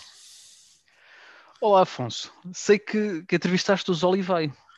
É o Olivei, ele chama-se. Vasco Oli- Oliveira. Eh, e Olivei é Oliveira em latim. Por isso é que ele Ah, escolheu, Ok, ok. por isso é que ele escolheu o termo, o nome Olivei. Ainda há bocado estava a ver no, no Facebook o- a página dele e estava a tentar perceber também de onde é que vinha o Olivei. Ok. É em latim, é, é azeite em latim. Ok. Olha, e hum, como é que foi a entrevista com ele?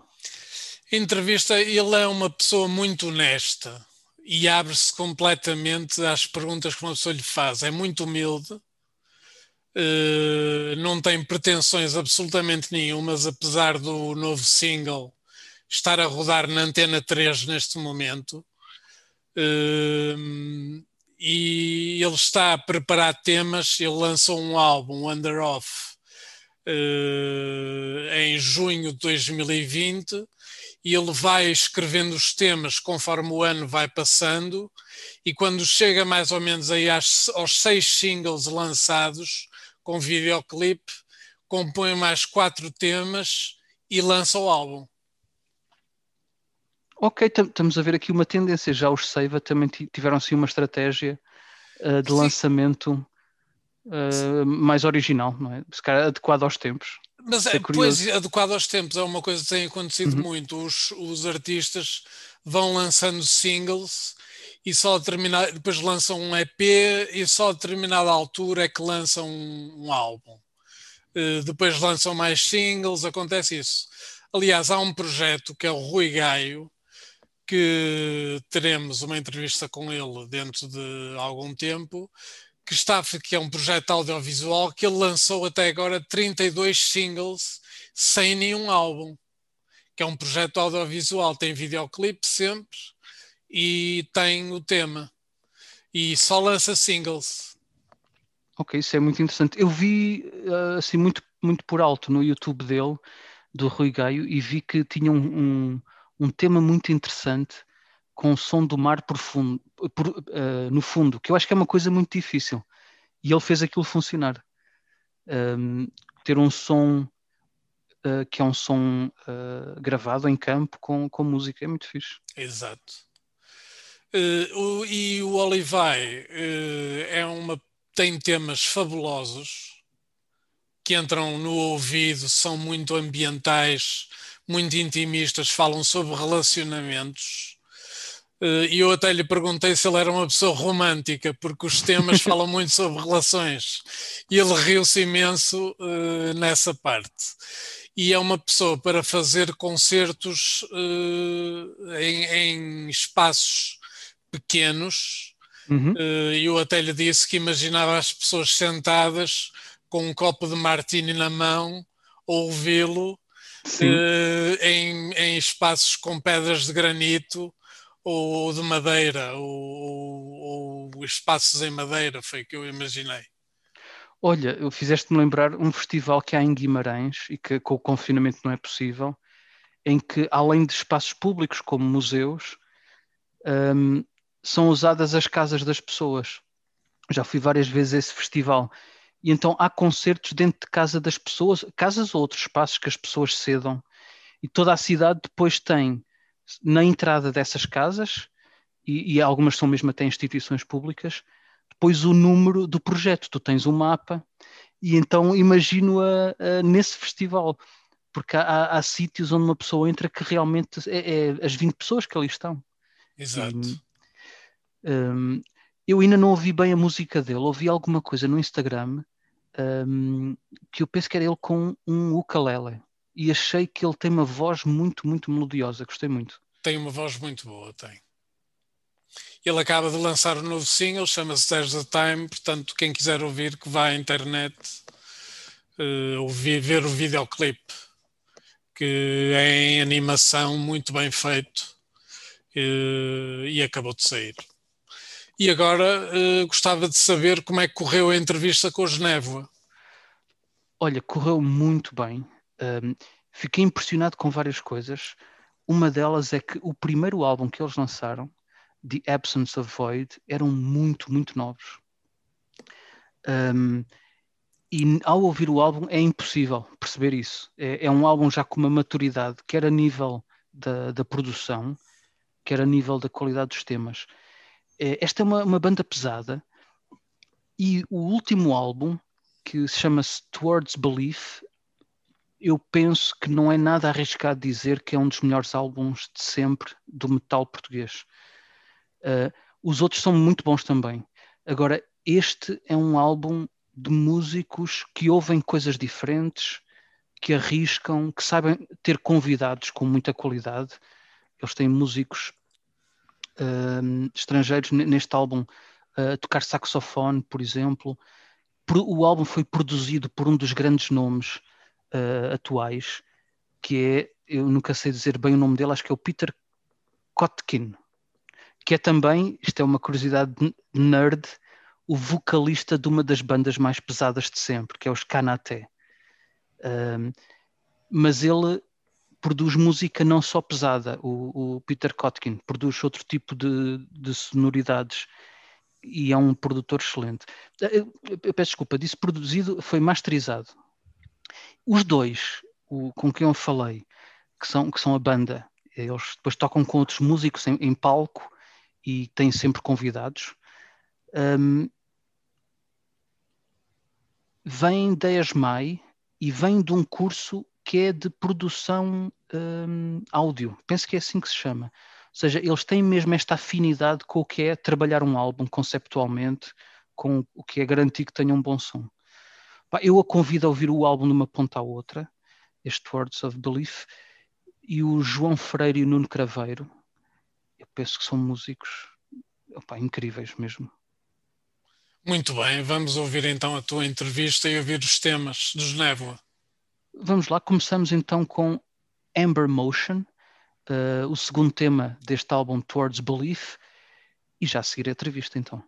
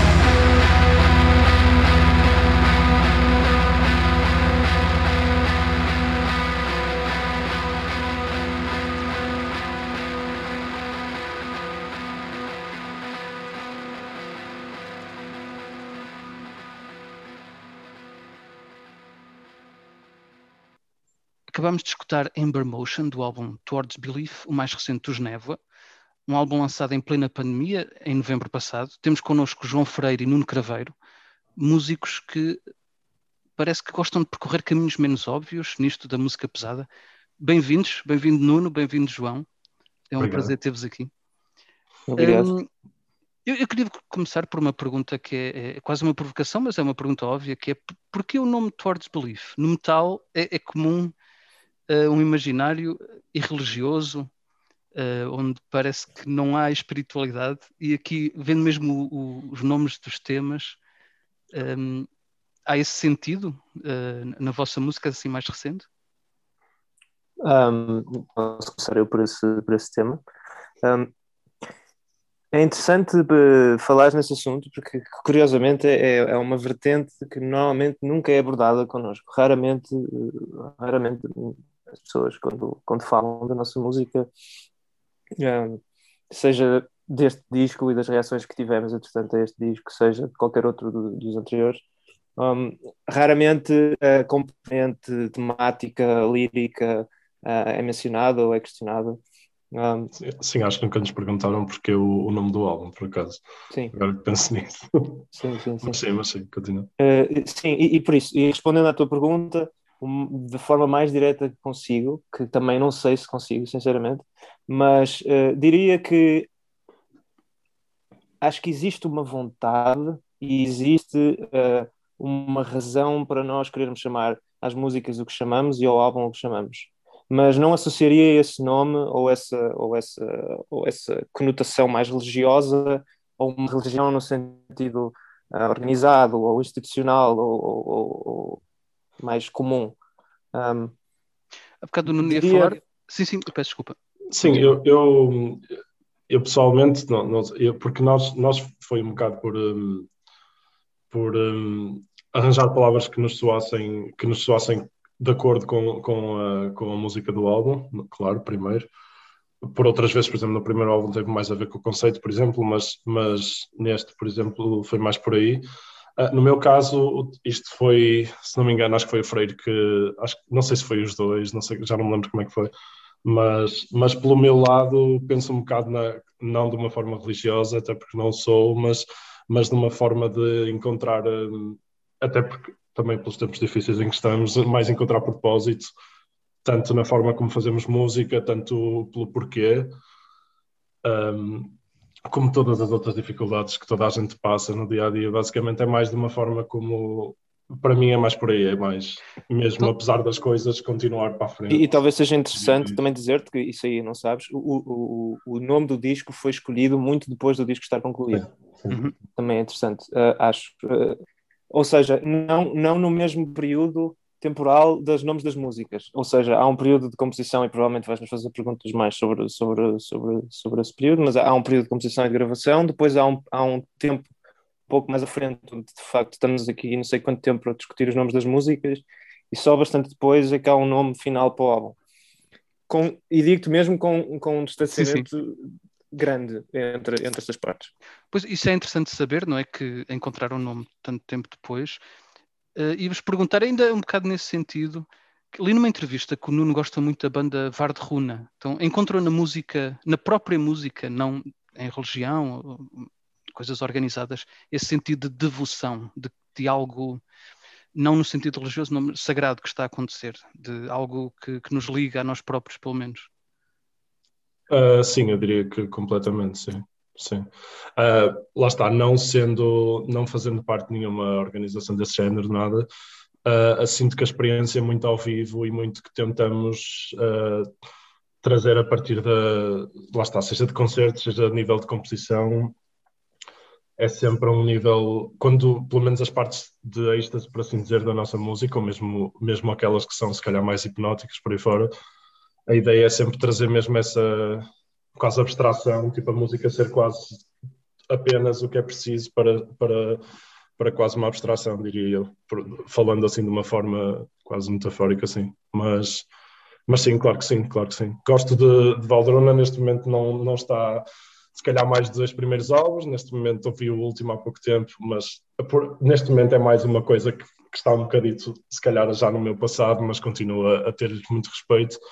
E se alguém tiver a oportunidade de ver ao vivo, recomendo, recomendo bastante. Mas, mas sim, diz para Sim, eu concordo. Eu acho que no fundo é isso, é, não é necessariamente um, o, o, o, resultado final, mas mais o, o, processo e o que nos faz chegar a essa sensação de abstração, como eu dizia. Ou seja, a comparação faz todo sentido porque mesmo que o resultado sonoro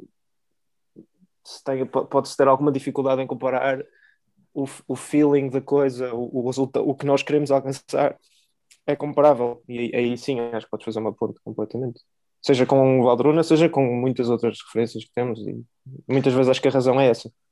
Pois, agora até têm surgido hum, imaginários interessantes na, na música uh, pesada, que vêm da, da espiritualidade uh, hindu e budista, e estou-me a lembrar, não me lembro exatamente os nomes, mas estou-me a lembrar de dois ou três álbuns que, que, misturam conceitos do budismo com uma sonoridade black metal. São coisas que não, que não Sim, que, que à primeira calhar, não, não, estariam, não seriam compatíveis, mas, mas isso é curioso.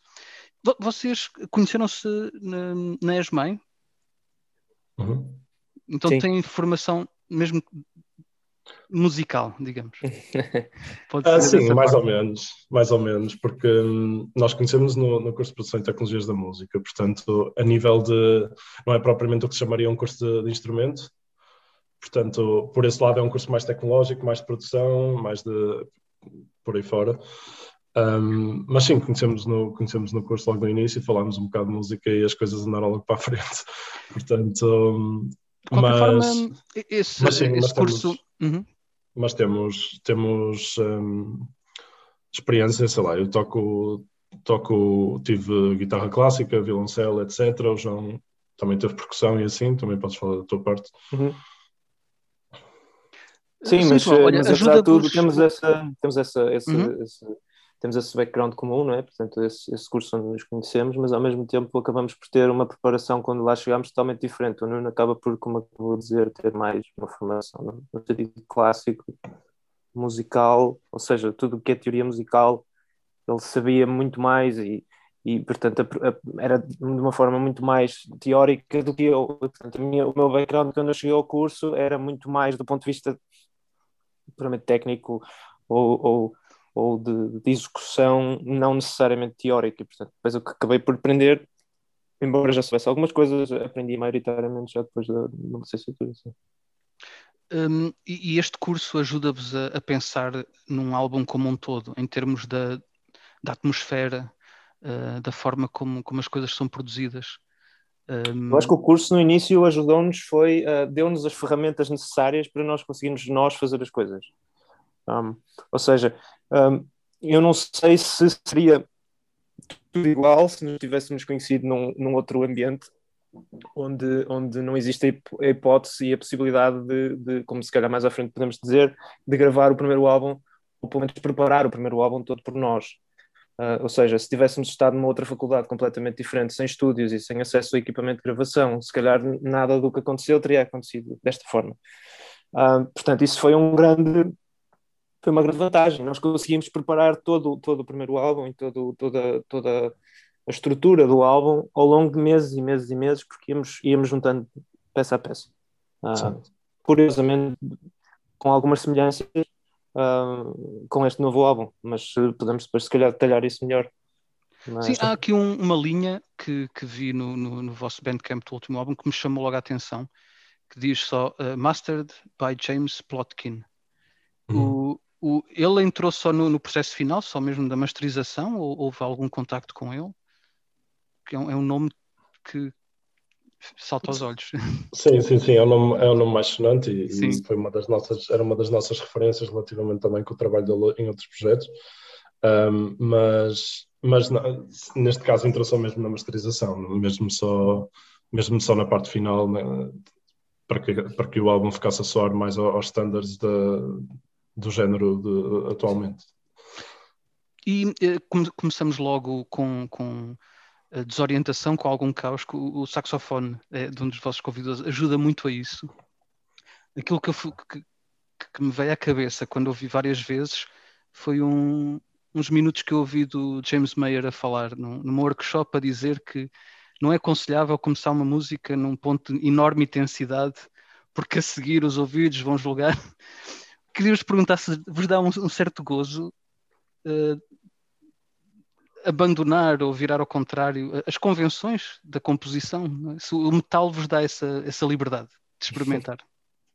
É engraçado que acho que isso é das primeiras coisas que nós definimos como, como certas quando começámos a fazer este disco. Lembro perfeitamente de estarmos a ensaiar os dois e de estarmos a improvisar e de dizermos: Olha, e se, Sim, exato. e se fosse logo da forma mais agressiva que nós conseguimos imaginar para abrir o disco? Acho que foi das primeiras coisas que definimos. Eu digo-te que eu nem me lembro em que fase é que iam as músicas nessa altura quando definimos isso, mas, mas foi mesmo muito inicial. Sim, ah. mas, mas em relação ao que referes, é, foi, essa foi exatamente o tipo de pensamento que tivemos. Foi, foi, foi, foi um bocado mais de desafio uh, na brincadeira, um bocado, porque, porque foi, ok, isso, a ideia, visto que nós, o nosso primeiro álbum era, era quase todo Blast Beats de início ao fim, então nós temos tido tendência a deixar um bocado isso. No, no segundo álbum foi só, foi, só tinha um, acho eu, se não me engano, e neste estávamos tipo não sabíamos por onde é que havíamos de ir, mas por um lado foi mais por esse lado. Olha, isso, isso se calhar, se, se o Blast Beat estivesse já aqui. uh, Sim, não, mas eu quase vamos já despachar isso. Já depois ainda, yeah. E depois ainda do género, e depois ainda a parte do saxofone ainda teve mais essa, ainda mesmo, mesmo tipo de pensamento, mas ainda em cima disso, que foi, ok, temos um blast beat, isso já, isso, se, se, o saxofone também já entrar aqui, uh, por isso sim, foi... Sim, foi... com uma cadência muito semelhante ao blast beat, sim, curiosamente sim. é um saxofone muito black metal. O, essa música, que é a primeira, o Atonement, faz ligação com o que, que nós ouvimos no início deste episódio, e parecem quase um, dois andamentos de uma mesma composição. Isso já teve desde o início ou foi uma questão depois de gravar e, de juntar as músicas? Uh, é engraçado porque um, quando, foi, quando as músicas foram masterizadas, um, todas elas são separadas, exceto essas duas, e, e, essas duas, as primeiras, foram por acaso envi foram enviadas uh, em versão final de mistura um, juntas ainda. Portanto, essas foram mesmo divididas quase como se fosse uh, uma só grande composição de 17 minutos, ou 16 minutos, qualquer coisa, e depois foi dividida na masterização. Porque apesar de tudo, eu acho que, e não, não, o Nuno também dará a opinião dele, mas eu acho que sempre encarei as músicas como duas músicas separadas, embora com ligação. Uh, naquele riff inicial da Amber Motion, mas apesar de tudo nunca as vi como parte da mesma da mesma música, até porque acho que tem moods e tem disposições e instrumentações muito diferentes. E, e, e, se fosse sempre a mesma coisa se calhar já nos chamariam mais progressivo e prog e não sei se isso é propriamente coisa que, que tem a ver connosco ou que, com, que, com que temos que... Sim, acho que a, a ligação das duas foi para começar foi sempre uma coisa que gostámos dos dois em álbuns, quando as transições eram, eram sem interrupção nenhuma, passava de uma música para outra, sempre foi uma coisa que gostei de ouvir, se fosse bem feito. E, um, e se não me engano, acho que a segunda, acho que a segunda música foi composta primeiro, não primeiro que a segunda, mas uh, acho que o riff do início foi, eu percebi que o riff encaixava na, no final da primeira e que, e que, se podia juntar. E que era uma ideia que, que resultava, mas acho que foi isso. Acho, acho que a segunda música fiz, começámos a compô-la e depois e depois pensámos, ok, se, se, este riff encaixar no final da primeira, era engraçado fazer a transição daquela forma e, e gostámos de, bastante do resultado. De qualquer forma, há, há, ao longo do álbum, um, momentos e, e moods, usando a expressão do, do João, muito diferentes, alguns muito meditativos, muito longe de, daquele caos inicial da, do, do, início do, do Atonement. Uhum. Uh, é importante passar por... Um, por esses vários estádios para, atingir o êxtase que o, o Nuno estava a falar em termos uh, da composição do, do, do gozo que, que, que, dá a escutar uma música? Uh, sim, eu diria que sim, completamente. A, a ideia, ah, lá está, a ideia, acho que a nossa ideia atualmente é, é mesmo é mesmo dar ao álbum e, e, e, por dar ao álbum também depois acabar por dar à discografia inteira, tipo, a maior se calhar a maior, a maior variação possível em termos de do que conseguimos fazer, mas ao, sendo tudo coeso ao mesmo tempo, claro, né? Um, e, e, neste álbum, neste álbum a ideia de fazer isso ainda era maior, porque acabámos por ter muito, uh, queríamos já desde o início ter muito mais partes uh, calmas, cleans, começar a experimentar se calhar com voz limpa também. Um, portanto, isso acabou ainda de, isso acabou por se notar ainda muito mais e, e é uma coisa que para a frente vai continuar sempre a, existir e, e, não sei dizer se em mais maior forma, se menor, mas, mas claro, claro que sim. Tem, eu, eu acredito também que, a, que, as partes calmas conseguem ter tanto peso emocionalmente como uma parte pesada. No final das contas, não, não, é, não é a distorção que vai mudar isso, mas, mas sim, jogar com todos esses aspectos, diria. E isso sempre foi algo que nos apontaram desde o início, não necessariamente calmo pesado, mas um, aquela questão de nos definir ou de, ou de, arranjar um género para nós, quer dizer, agora se calhar ainda é mais difícil por causa da quantidade de, de, de, influências que se calhar podes encontrar num disco, neste disco, mas, mas, uma das coisas que nos sempre disseram desde o início era que um, às vezes as músicas pareciam todas elas. Lembro, por exemplo, no, no Absence of Void, lembro perfeitamente de dizerem que, que, que, cada música parecia de uma banda diferente, ou parecia de um, de um, álbum diferente, porque uma parecia mais Doom, depois outra parecia mais Black, outra parecia mais quase neo-folk, assim, uma coisa. E, e, e, acho que isso nunca foi pensado, uh, nem na questão das influências, nem na questão de, de, de pensar se agora é calmo ou se é pesado, se agora é calmo ou se é pesado. Simplesmente acho que acaba por por ser assim.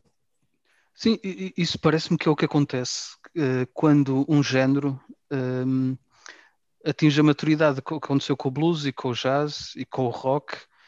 O metal agora, uh, depois, é? quando eu cresci no final dos anos 80 e 90, cada, cada, cada fã tentava encontrar a etiqueta e o subgénero mais específico possível mas agora, felizmente, uh, pensa-se na música. Há, bandas que são. Uh, Nevo é, é certeza uma delas, mas são completamente impossíveis de catalogar, como Mammifer e Locrian ou Horseback. Horseback, há faixas que eu acho que aquilo é música dança, outras que é black metal, outras eu não faço ideia o que é que aquilo é, mas gosto muito. Um, uh, sim, sim. Nós, nós, uma referência que eu tenho, sinto que nós sempre admirámos isso em bandas e ao crescermos é cada vez mais, que por exemplo, o Ulver, que mesmo que eu, por exemplo, não ouça tanto hoje em dia, um, é, é, é, um bocado aquele objetivo, é, quanto mais uma banda conseguir reinventar-se, mas a, a, continuar a ter a mesma identidade, seja extrema ou não, um, sinto que isso é, é para mim eu dou o mesmo valor a isso numa, na carreira de uma banda hoje em dia, porque, porque mostra que, que as pessoas que as pessoas crescem e, e, e a, muda, a, música muda com isso também. Não, não, é, não fazem a mesma música que faziam quando tinham 20 anos que, que fazem quando tinham 30, porque isso, isso para mim soa um bocado sempre a estagnação. Um, por isso, sim, dou muito valor a esse tipo de, esse tipo de abordagem, claro. Eu vi numa entrevista que hum, quando vocês estavam a, a começar a entrar no, a partilhar os vossos gostos que, do metal, que havia algumas bandas que irritavam o Nuno porque a voz era muito aguda ou porque não gostavam da voz. Uma das coisas que é maravilhosa também nos Nevo é a voz. Eu vou só dar um exemplo mau que é uma banda de quem eu gosto muito, são os Dow, exceto Sim. a voz, e estraga a música toda. Eu concordo contigo. Um, e não consigo perceber porque eu, eu acho que acho que é uma opção de estética, obviamente. agora pergunto-te uma coisa: o que, é que, o que é que na voz de Dow não gosto? Eu concordo. De, de não sei concordo. o que é que não gosto. É que eu, por exemplo, vou dar um exemplo muito impopular uh, e que nunca conheci ninguém que concordasse comigo, mas eu tenho esta opinião. O Nuno se calhar concorda, mas o Nuno não ouve e por isso também não tem opinião. Uh, mas uh, eu acho a mesma coisa de Calta Luna. Um, Uh, Cult of Luna que conhecerás certamente, uma das bandas de post-metal mais celebradas e mais adoradas, Sim, e, e eu tenho zero queixas sobre a música, mas acho a voz mais, mais aborrecida e mais. uh, mas aí se calhar estão a falar de coisas diferentes, não é? Porque, sim, né, são coisas diferentes. Em, é, exato. Sim. Então seria o timbre e em Cult of Luna eu concordando com o Freire. mas em Cult of Luna é timbre, é, é questão de timbre também, só que é um timbre okay, okay. que eu não gosto por ser timbre repetitivo, ou seja, acho que é monotímbrico, claro. é sempre o mesmo timbre. Sim, em todas sim, as sim, é palavras, é em todas as circunstâncias, em todos os momentos da música. É isso que eu, que eu não gosto. Eu percebo porque há uma banda que, que tem uma voz semelhante aos Dow que eu gosto, que é uma banda chamada Kowloon Walled City. tem, sim. tem poucos sim, álbuns, acho que acabou em 2015. E que é uma voz de sofrimento, sofrimento em cantar, de quem está a cantar em dificuldade. E dá-lhe Ok. ali uma força emocional interessante. Mas hum, eu, eu não sei quem é, quem é a voz dos Névoa. Quem, quem é que canta? Porque aquela voz surge muito, muito bem em cada momento. A voz é do Nuno. Sim, sim, sim. Uh, nós chegámos a ter o. Chegámos a, o Freire chegou a fazer uns back vocals no primeiro álbum, se não me, se não me engano. Uh, e- mas sim, mas, mas eu faço a voz, sim, sim. uh, a esse nível. Ajudamos todos a compor, que é uma coisa muito Uhum. boa em estúdio, mas até porque, por exemplo, falando deste álbum e, e, um, e e sendo transparente, uh, lá, houve lá muitas partes, precisamente por estarmos a experimentar, muitas partes com voz limpa e com o que é que eu consigo fazer, com o que é que não consigo, que se, eu estivesse lá sozinho as coisas não, não aconteceriam, provavelmente. Portanto, Esse foi um dos desafios desse álbum, deste Hum. álbum, acho eu. Até foi provavelmente assim a coisa mais fora da caixa, porque nós queríamos mesmo, nós não sabíamos como é que íamos usar voz eh, clean, neste, mas eu lembro de discutir com o Nuno antes de irmos para o estúdio que isso ia acontecer de alguma forma, ou seja, não sabíamos como, nem que tipo de voz, sabíamos, eu acho que me lembro de falarmos que queríamos uma coisa meio sombria, esquisita, nunca seria puramente de voz limpa cantada, seria sempre uma coisa mais estranha, tínhamos referências, o Nuno falava sempre do Oven End, ou de ah, coisas assim meio Southern Gothic, assim, esse tipo de coisas meio suja, seria sempre essa mais a referência, nunca seria sempre uma coisa, nunca seria assim uma coisa limpa, mas, eh, mas sim, esse foi um, foi um grande desafio. uh, também não sei se estás a falar de, de- dos berros, não sei se estamos só a falar, a falar da- De- das de partes mais tudo, por tossíveis, exemplo, essas partes eh, de clean vocals são, como vocês tinham dito há bocado, alguns dos momentos mais intensos neste álbum. Uh, são momentos muito quietos, mas momentos muito introspectivos. Um, Fazia-me lembrar uh, de um álbum a solo do, do vocalista do- dos Dead Can Dance, que ele tem Ok. também uma voz um, com uma presença muito forte um, e, e está, muito, está, está muito bem conseguido. Fico, fico muito contente. Eu sempre, sempre fui atraído mais por vozes graves, sempre foi uma coisa que eu gostei muito. Aliás, não, mesmo falando a nível dos berros, eu, eu comecei por growls, tipo death metal, etc. Nunca, nunca, o Freire sempre foi mais da parte do black metal. Então, quando, quando fomos a gravar o primeiro álbum, eu, eu fui tipo. Eu, eu tive inundado em Enslaved durante umas, um- uns bons tempos para perceber, para perceber como faria a técnica, etc. Mas e neste álbum foi exatamente a mesma coisa. Ao passarmos aos cleans, não, nunca seria nunca seria de uma forma de uma forma completamente dada ao público, por assim dizer. Seria uma coisa muito mais, se calhar, mais a experimentar, mais, mais sombria, como disse o Freire. Portanto, sim, sim. Mas uh, fico muito contente com o elogio, claro. Obrigado. Olha, em relação já aos growls, eh, n- houve uma evolução muito grande, tanto que agora há mesmo aulas de canto e para cuidar da voz. O Plotkin é precisamente conhecido por não fazer isso e, e cantar a partir da garganta. Tu, tu tens cuidados para, para proteger a garganta e para. Qual é a tua abordagem nisso? É assim, honestamente eu já vi, eu vi uma data de vídeos disso, mas como é óbvio, né? Mas hum, é assim, eu, eu, eu também eu tive aulas de canto, mas recente, tipo ano passado, ah, e portanto sei fazer exercícios para aquecer, tento fazer antes dos concertos, quando havia concertos, Hum, mas honestamente diria que seria preciso provavelmente eu ter mais cuidado, porque eu, eu a forma como aprendi a técnica, o que, o que a, coisa que funcionou melhor para mim foi se, se tiver a dor da garganta, seja o que for, não, não faças mais. Foi, foi isso que foi por aí, portanto. Por outro lado, quando gravámos o primeiro álbum, eu, eh, eu, eu não fiquei propriamente em bom estado durante para aí dois dias, portanto, mas, mas pronto, éramos mais novos, está tudo bem. Go- Gosto de acreditar que aguento um bocado. É assim, para quem ouve, isso até pode provocar efeitos interessantes. Os Kanaté têm precisamente aquela voz tão extrema por causa dessa, desse, dessa entrega assim um bocado Claro, hum, claro. descuidada, digamos, de quem canta. Sim, e, e em, hum, e, e em estúdio, as- os resultados do álbum são completamente diferentes do que seriam do que é um concerto ou do que outra coisa qualquer, porque, porque nós, nós, nós tentamos fazer normalmente as coisas no menor número de sessões possíveis, como é óbvio, né? por razões monetárias, seja pelo que for, por tempo. Ah, e embora este álbum tenha tido bastante tempo a, a ser feito, é, é, é, é impossível, pelo menos para mim, ao, ao, terceiro dia, seja o que for, a voz está muito mais cansada e tenho de repetir vários takes, etc, etc, do que se for um concerto que é, é, é uma hora e 45 minutos e está feito. Portanto, é isto pegar... de certeza que há, que há, esse exemplo das coisas estarem uhum. já estar uh, diferente, certeza. Vou pegar nessa deixa e vamos uh, descansar também um bocado as vozes uhum. para ouvir o EP que vos, vocês lançaram antes de, de Towards Belief, Pale and Frail He Stands, e vamos regressar já, já de seguida.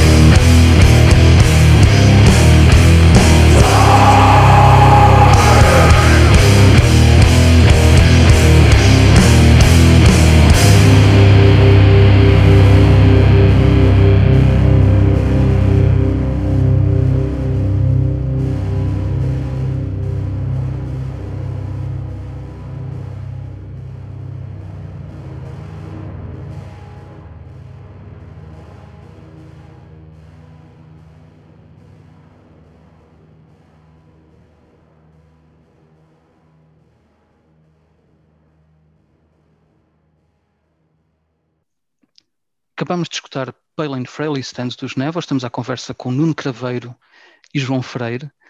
Um, em todos, uh, todas as descrições no, no Bandcamp, uh, percebe-se perfeitamente que, que há um, uh, uma união dos dois que simplesmente se lê Névoa, Is e depois tem o nome dos dois. E, e nota-se isso também ao falar com, com vocês.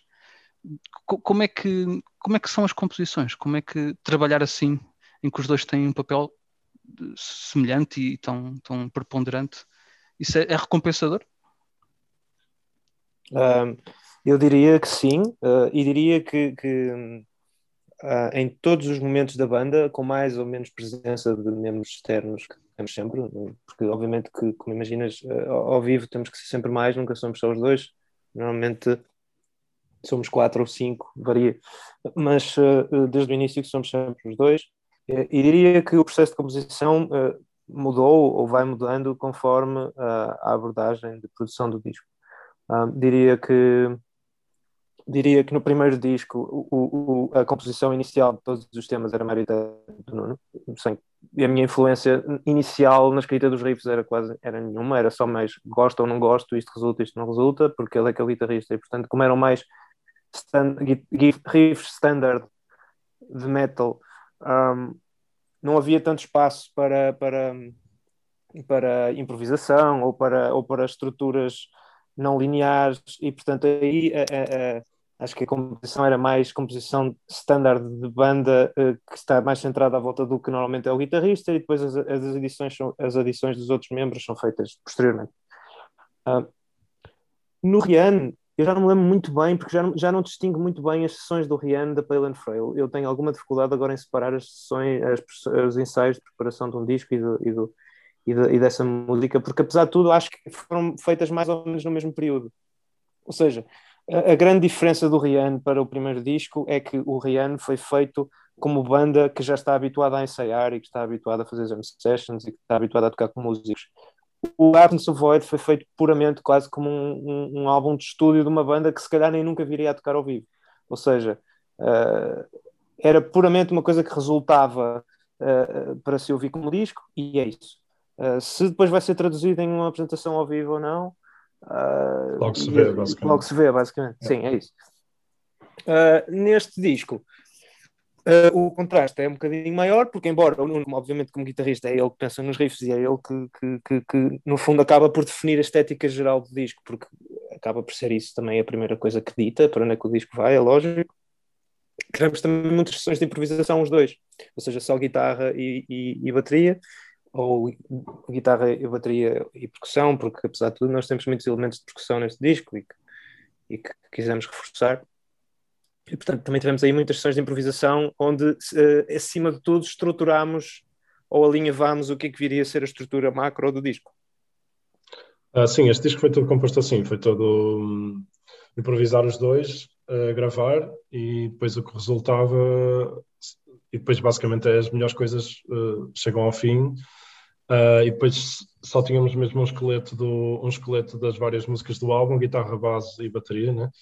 E as progressões que, que faríamos, e, e, depois tudo por overdubs em, um, em estúdio, seja por. Uh, eu, eu, eu, também toquei baixo, uh, baixo, guitarras, Uh, e, e, depois fizemos os dois, gravámos os dois sintetizadores em várias partes e o Frei fez bateria, percussões e, e, é ele que escreve as letras, basicamente. Por isso, nós normalmente não gostamos de separar muitas coisas, porque até gostamos que, que, que, perguntem isso de certa forma, porque significa algum interesse uh, nas coisas.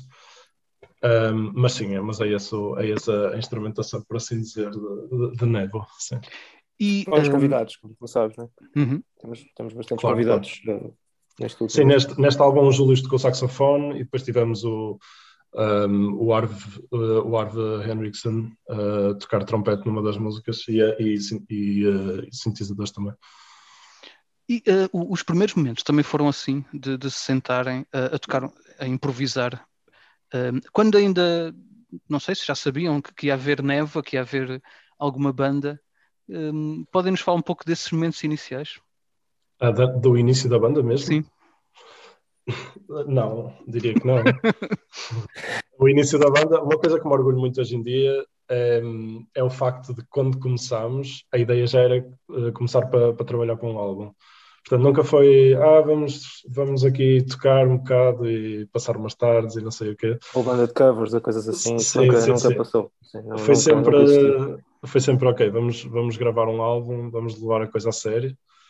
Um, e, e, portanto, acho que começámos, acho que, acho que não houve muito, foi, foi um bocado eu fazer, se calhar, criar uns riffs em casa, o Freire ver o que é que achava, começarmos a montar as coisas, mas foi tudo muito uh, digital e copy-paste de riffs, por exemplo, foi muito. Mas também muito existia uma determinação que eu agora, sinceramente, acho interessante de pensar e de olhar para trás, que eu, que eu agora não consigo muito bem identificar, porque já não me lembro muito bem o que é que nos guiava ou conduzia nessa altura, mas, mas ao mesmo tempo é curioso, porque nós passámos mesmo muito tempo a trabalhar no primeiro disco, foi assim uma coisa um bocado doida, e nós tínhamos, apesar de tudo, eu tinha 18 anos e não tinha 19, ou sim, sim, 19 e 20, não sei, assim uma coisa. Não era 19. E, portanto, toda a logística uh, e toda a dedicação. O, o primeiro estão a falar do The Absence of Void, sim, ou estão a falar sim, do Epic, ok.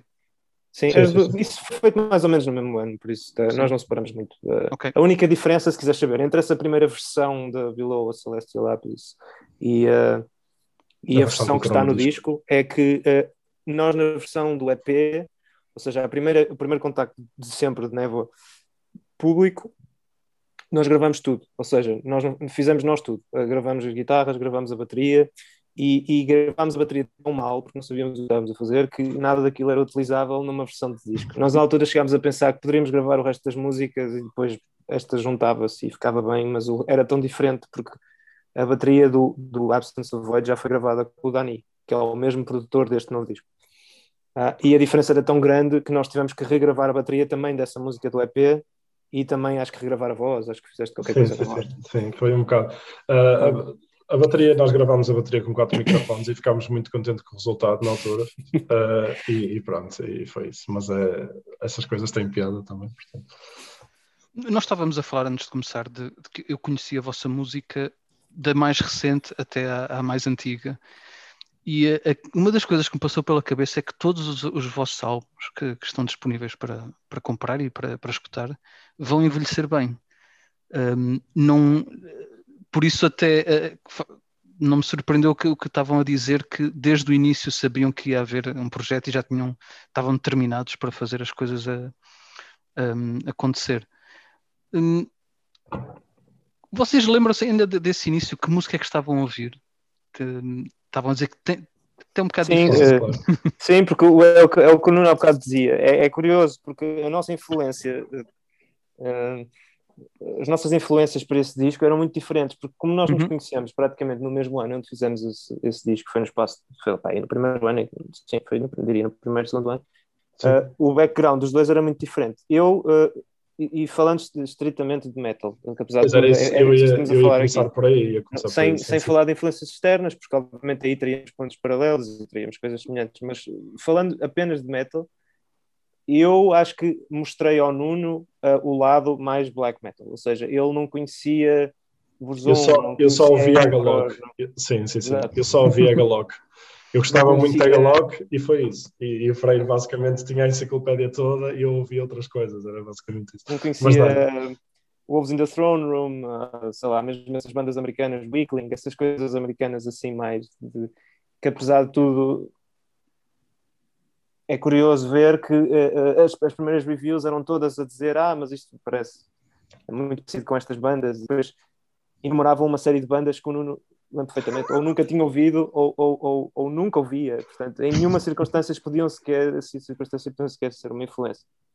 Uh, o Nuno, o, ele dir-te-á melhor que eu, mas uh, tinha influências de coisas metal completamente diferentes e, portanto, uh, o, o, nosso background aí era, era totalmente diferente. Sim, sei lá, lembro-me de uma data de coisas que ouvíamos, até, até Sim, o Freire, o Freire, tinha muito mais a. conhecia muito mais a, a, parte da história do black metal, as bandas para trás, se calhar. Um, também, honestamente, foi, foi muito. Eu nunca fui muito dado a comprar CDs e, foi, e, e ele transmitiu-me um bocado essa parte logo no início. Um, se calhar mais a ideia de álbum, porque eu já tinha, mas não era se calhar uma coisa tão. tão um significado tão grande para mim, diria. Uh, e era isso, eu, eu conheci há pouco tempo o Agalog, uh, gostava muito da estética e, e fomos um bocado por aí. Se calhar Enslaved, comecei a ouvir Enslaved também por essa altura, que também é um bom sim, exemplo de banda que. Sim, sim, sim. É um bom exemplo de banda que evolui, que evoluiu muito, que fez, que fez muita coisa diferente também. Se calhar não tão extremo a nível de, ok, não fez pop e, e, outra, e música eletrónica, mas, mas são, são bastante criativos. Um, e depois foi um bocado por aí, se calhar também pela ligação do, do black metal atmosférico, se calhar a natureza também, consideramos os dois muito isso. Um, e foi isso, sei lá, ouvíamos, ouvia muito Ulver, Winter uh, Nord, uh, Wolves ouvimos um bocado. Compararam-nos quando o álbum saiu, compararam-nos mesmo muito ao Sunbather e eu ouvi o Sunbather, embora seja um álbum muito bom, ouvi-o duas vezes. Eu, eu, gosto deles, embora eles recebam muito sim, ódio, sim, sim. mas claro. parece muito diferente. Uh... Nós também, mas.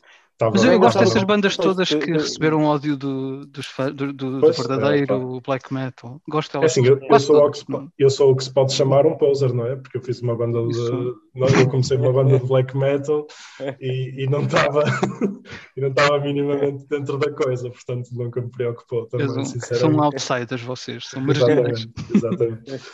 exatamente. um, sim. E acham que o, black metal, historicamente, tem, eh, tem algum interesse. Surgiu numa. Quer dizer, geralmente aquilo que, que, nós associamos ao black metal, quando, true Norwegian black metal, embora, obviamente, as raízes ainda, ainda vão um bocadinho mais atrás. Mas surgiram num ponto específico do planeta e numa altura específica. E na altura não se usava a internet.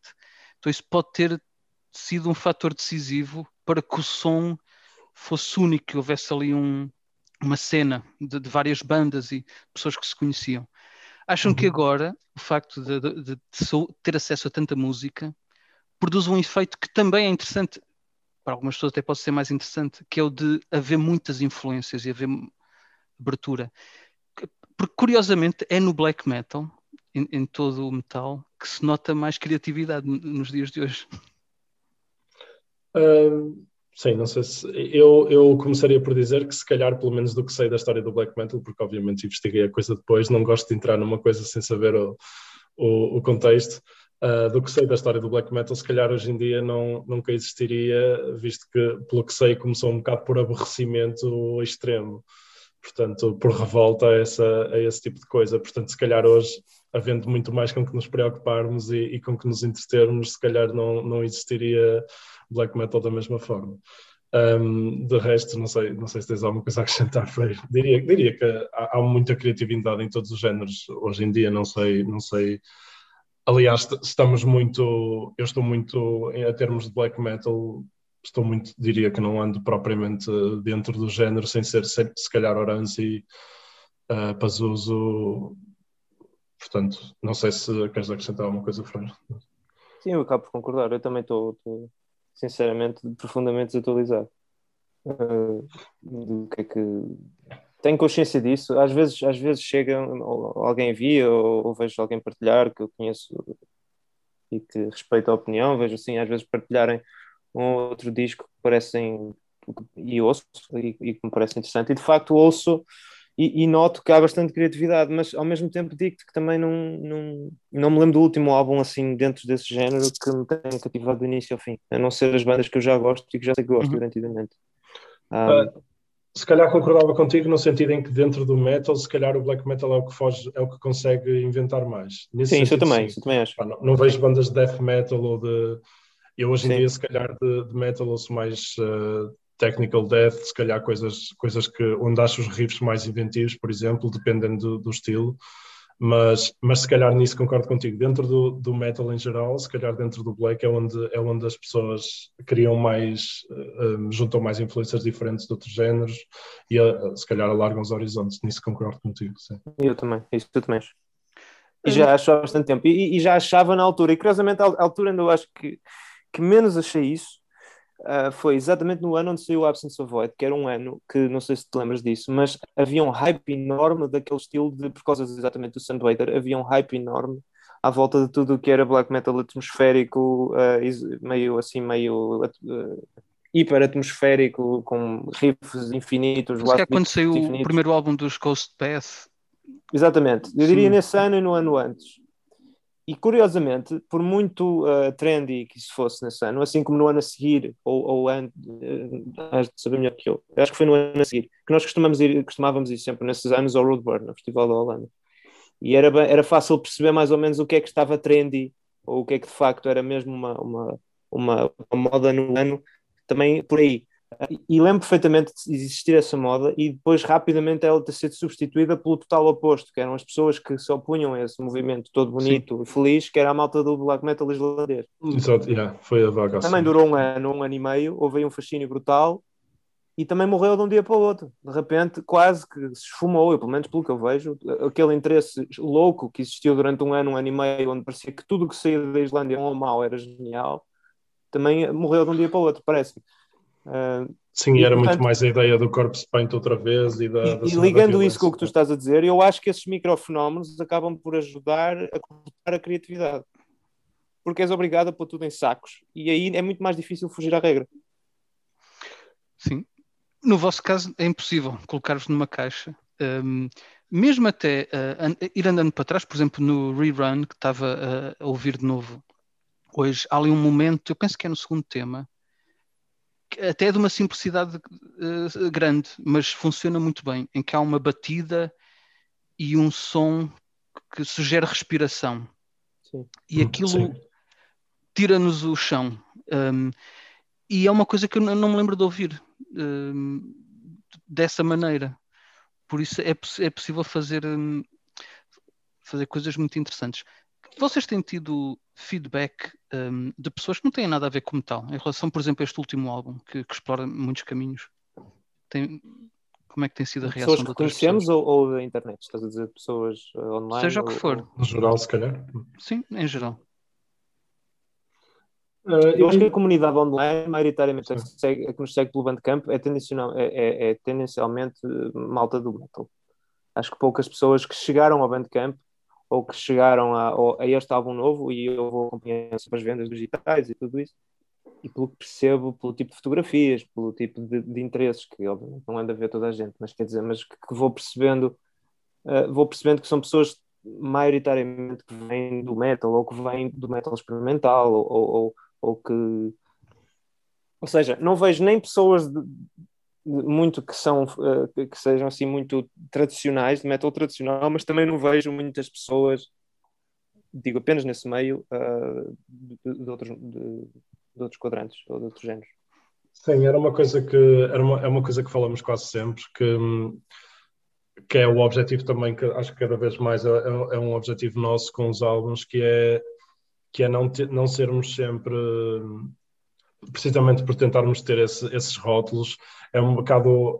O objetivo é mesmo esse, se calhar, de, de tentar dar a entender a outro tipo de público que somos relevantes também nesse, noutras correntes de, de música, porque, porque sentimos que hoje em dia, se, se, se eu estou a berrar numa música, se temos growls, é impossível irmos tocar a seja, a seja que lado for sem ser, sem ser um, um venue de metal ou um festival de metal, mesmo que, sei lá, mesmo que haja, eu conheço uns quantos venues, uh, mesmo de música experimental cá no Porto, e, e mesmo isso sinto, sinto que era tipo, sinto que é, que é difícil, e, e, sinto que às vezes berrar é para mim uma coisa experimental, portanto, a nível da voz.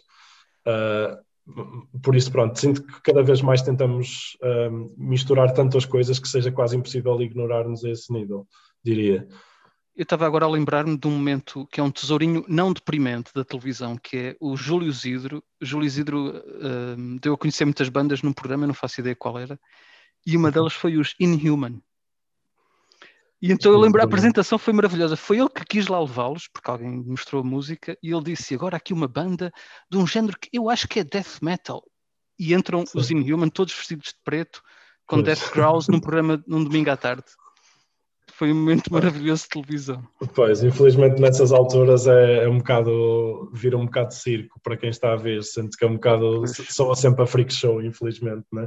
Mas, mas, infelizmente, lá está. Mas, mas é isso, mas Sim, não, não sei como é que foi a reação do público nesse. Não, nesse... Sei, não porque acho que a coisa foi, foi conduzida com muita dignidade. O Júlio Isidro não Ah, não, não estou a falar do Júlio, do Júlio Isidro em, Não, em si, isso já foi há muitos anos. Não, é- não, não tem, estes programas agora Ok. têm muito bailarico e têm Ok, muita ok, coisa a acontecer ao mesmo tempo. então, Era, aquilo foi nos anos 80, por aí, uma coisa Uhum. encontra-se no YouTube. Hum, uma, uma das, nós falamos ao mesmo tempo duas coisas são um contraste, que é falamos de metal e de black metal, que são géneros, não é? que, que são uma maneira de catalogar a música, mas também dissemos que a vossa música foge hum, a, caixas. No início vocês estavam a dizer que hum, começam, pelo menos com, com este álbum, com a música em si, começam hum, a ensaiar. Hum, fa- Falem-me um, um pouco disso. Começa assim uma coisa muito abstrata, com um riff, com, com, com uma ideia, ou há qualquer coisa de narrativo já no início, uma, uma ideia para uma canção, quando, quando se começam a pegar nos instrumentos, quando se juntam. Diria, que, eu diria que depende dos discos. Eu acho que em cada um dos discos isso foi diferente. O primeiro, eu acho que o primeiro, para ser sincero, o primeiro é o que tem uma, é o que tem uma um conceito, uma, um tema menos forte, menos presente, sinceramente. É- é- acho que o tema é, é- é- era mais, nós queríamos um, um mood, queríamos um certo ambiente, queríamos um tipo, uma espécie de narrativa, uma espécie de, queríamos construir uma, uma- não digo uma história, mas um conceito com princípio, meio e fim. Mas isso foi feito tudo depois da música, não foi antes. Nos outros dois discos, não diria que foi assim. No, no Rian já tínhamos ideia mais ou menos do, do, do conceito, ou seja, nós sabíamos que queríamos, por exemplo, a questão de começar e acabar da mesma forma. Eu acho que nós já sabíamos mais ou menos antes de o gravar, já sabíamos que queríamos começar de uma certa maneira e acabar. Portanto, o, o, o álbum era quase circular de alguma forma. Assim como no Towards Belief também sabíamos que eh, havia um, eh, um, um tema, ou seja, não há, o Towards Belief não tem propriamente um tema, um, um- conceito, mas tem um conjunto de temas associados a cada uma das músicas que diria que são omnipresentes ah, e, que, e, que, e, que, e, que, e que acabam por ajudar a definir a estética do álbum. Portanto, por exemplo, a capa, a capa do álbum foi, não foi tirada para nós de propósito, mas sim escolhida de, uma, de que encontramos que gostamos imenso, exatamente porque se adequavam de forma ideal na nossa ótica a- a- a- ao que nós queríamos representar com a música, ou seja, tudo o que nós imaginávamos ah, como que o álbum deveria ser, ah, batia certo com aquela capa. Ah, desde já digo por exemplo, para mim o fator mais importante deste álbum e que se calhar o diferencia mais dos outros é o nível orgânico. Ou seja, tudo, no- tudo neste disco a mim me soa orgânico. Eu, eu que já não ouço tanto metal como de antes, mas que ainda o que, o, o que ouço e gosto, se- consigo perfeitamente identificar que aquilo que me prende e aquilo que eu gosto é eh, eh, um certo lado orgânico. Eu não gosto de coisas sintéticas demais. Não gosto de baterias que soam a- a- como é, que, se- como é que se costuma usar o termo? É metralhadoras ou tu percebes, aquela espécie de Sim, sim, sim. triggers por todo lado, eu não gosto nada disso, eh, gosto de tudo muito orgânico e, e- e acho que esse foi um dos approaches, por exemplo, na produção, nós queríamos que tudo soasse muito orgânico neste disco. Um, e acho que no Rihanna também, mas acho que aqui se calhar conseguimos melhor. Um, Sim, como há bocado dissemos que o, que o disco começava com gems, antes disso até, tanto neste como no Rian, foi um bocado, temos sempre, temos sempre que falar os dois sobre o que é que queremos e o que é que imaginamos. Uh, se, eu vou, se eu ando a ouvir coisas novas que penso, ok, gostava de, de ter um bocado disto, se calhar, um, às vezes aponto, aponto, faço notas, qualquer coisa, se calhar o álbum começar assim, se calhar um riff mais assim, Uh, e, e depois passa muito lá está por definirmos os dois. Isso acontece sempre, definimos os dois a estética de, do disco em geral, que tipo de influências é que vamos usar, que, que mood é que queremos dar um bocado. Isso é sempre, isso é uma regra. Depois é, a questão da capa, por exemplo, foi engraçado porque já tínhamos os dois, a capa anterior era azul e nós queremos que este, precisamente pela música, fosse uma coisa mais mais sombria, já tínhamos pensado nos castanhos e nas cores mais de terra, era uma coisa que queríamos muito. Um, e portanto quando vimos a capa que neste que embora não se perceba para muita gente é aquilo é o osso que, foi uma coisa que estava na dúvida muita... se seria Sim, pedra não é, é o osso e, e, por causa disso foi muito para nós teve muito significado também pelo Towards Belief por ser quase uma coisa um pilar e ser, e ser uma coisa que, que, resiste à passagem do tempo por assim dizer porque aquilo uhum. são, são fósseis se não me engano eu já não me lembro qual era o tipo de polaroid que ele tirou mas uma coisa precisamente estrutural, uma coisa que aguenta a passagem do tempo e, e ao mesmo tempo é, é, significativa da música que queríamos. Portanto, por esse sentido, temos uma estética em geral na cabeça, mas depois tudo o resto vem ao tocarmos e a ver como é que se desenvolve as coisas. Sim. Eu vi um, uma frase citada por um autor que eu gosto muito, o George Steiner, há pouco tempo, que era o espírito é um osso. Há um escritor qualquer que, que, que disse isso hum, uma vez. Vocês compõem, fazem essas jams, têm um, álbuns que, que, são pensados de, de, uma ponta à outra. Das experiências que depois tiveram em palco, tocam com outros músicos. Um, Falem-me desse processo que é dos ensaios até, até chegar ao palco com, com as músicas. Isso também reinventa um pouco as músicas? O que é que acontece nesse processo? Uh, eu diria que, que, a versão ao vivo de qualquer uma delas nunca é exatamente igual à versão de estúdio. Ah, de forma propositada. Ah, também não seria possível fazer exatamente o mesmo, obviamente, mas, mas uh, obviamente lamentamos ainda não conseguir tocar este ao vivo, não é? Como, é óbvio, não? Porque, Sim, demos o concerto nos maus hábitos, mas foi uma coisa muito. Exato. Muito precoce, diria, tanto com pouco ensaios como, como a promessa de concertos futuros que não chegaram a acontecer. Portanto, sim, estamos muito, queremos muito voltar a tocar este ao vivo e ensaiá-lo melhor mas a ligação que tínhamos com os que tínhamos e temos com os músicos que tocam connosco é sempre muito próxima. Nós nunca tivemos a ninguém a tocar connosco que não fosse um amigo. É um amigo, não digo um amigo próximo, mas quer dizer, não, acho que nenhuma das pessoas que tocou connosco em, em, em nenhuma das fases uh, mal nos conhece ou, ou, ou, ou, de alguma forma não compreende o que nós queremos. Sim, que fosse só uma relação profissional, apenas profissional, só, isso nunca tivemos, felizmente. Sim, sim. Ok, não se tratam ah, de músicos contratados. Não, não, não e o line-up ao vivo foi, foi muito estável durante muito tempo. Uhum. Acabámos por ter sempre as mesmas pessoas durante muito tempo. Uh, foi com as mesmas pessoas também que foram ao, ao Reverence. Agora já, agora já agora não. não. Agora é tudo quase diferente. Agora são todos diferentes praticamente, mas, mas durante muito tempo, eu diria desde o início, desde o primeiro concerto até para aí ao concerto. Um, até antes do, do Mil, para aí do Mil, sim, não sei, sim.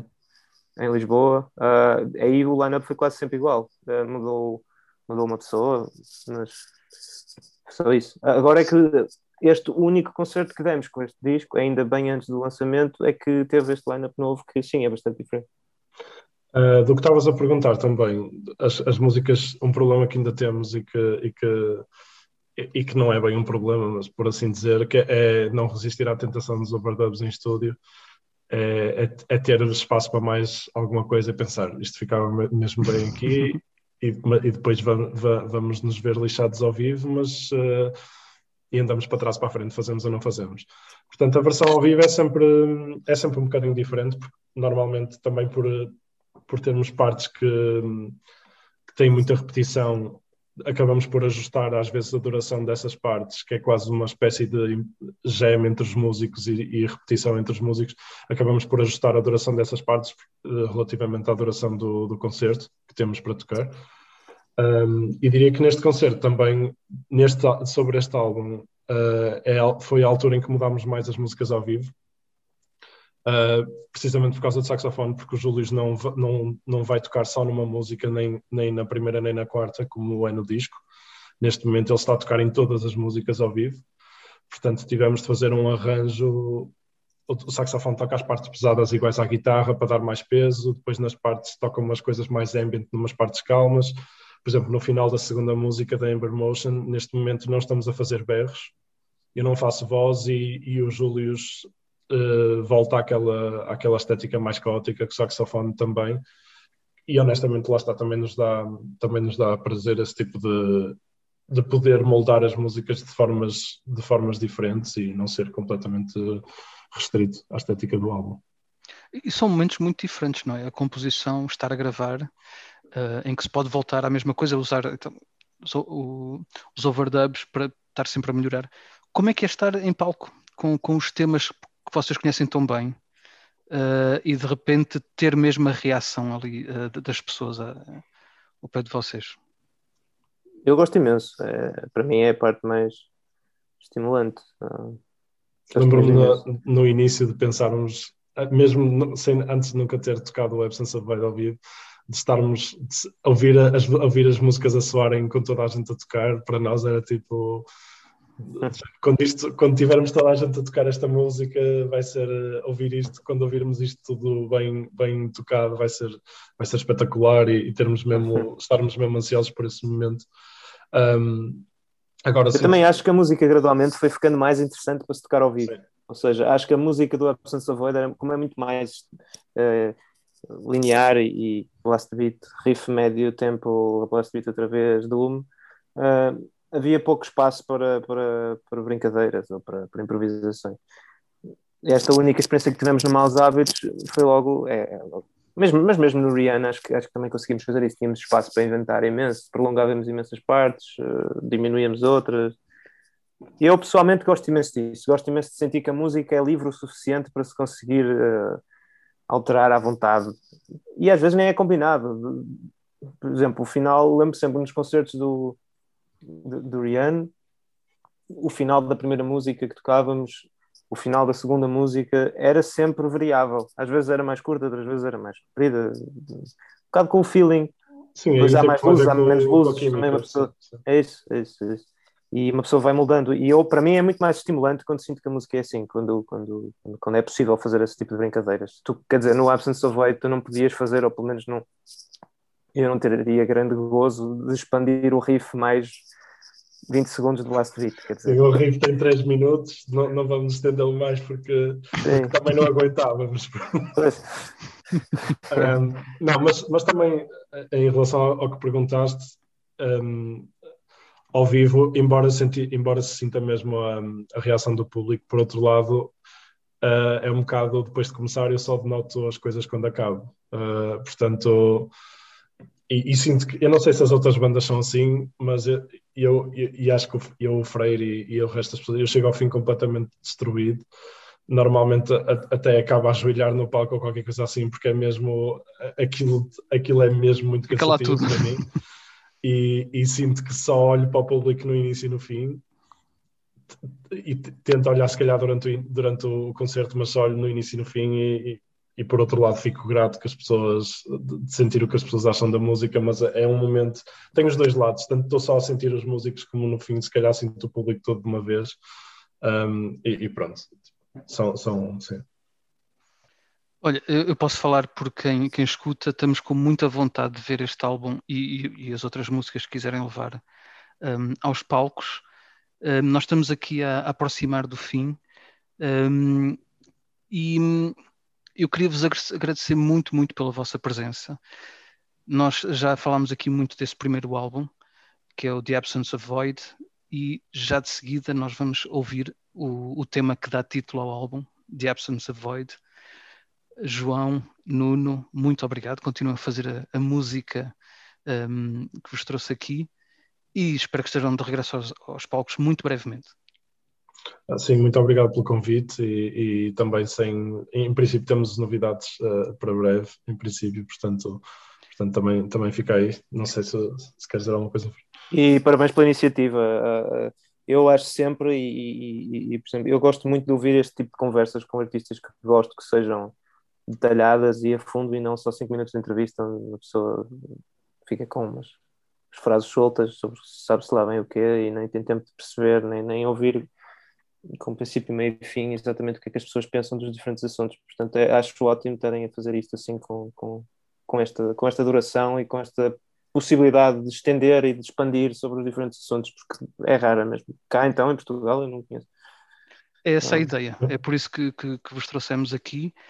Uh, fica já aqui um, uh, o pedido, depois vamos falar quando tiverem novidades e, e teríamos gosto de ter-vos aqui de novo para ouvir falar dessas novidades. Muito obrigado então. Obrigado nós. Obrigado nós. Tudo bom para vocês.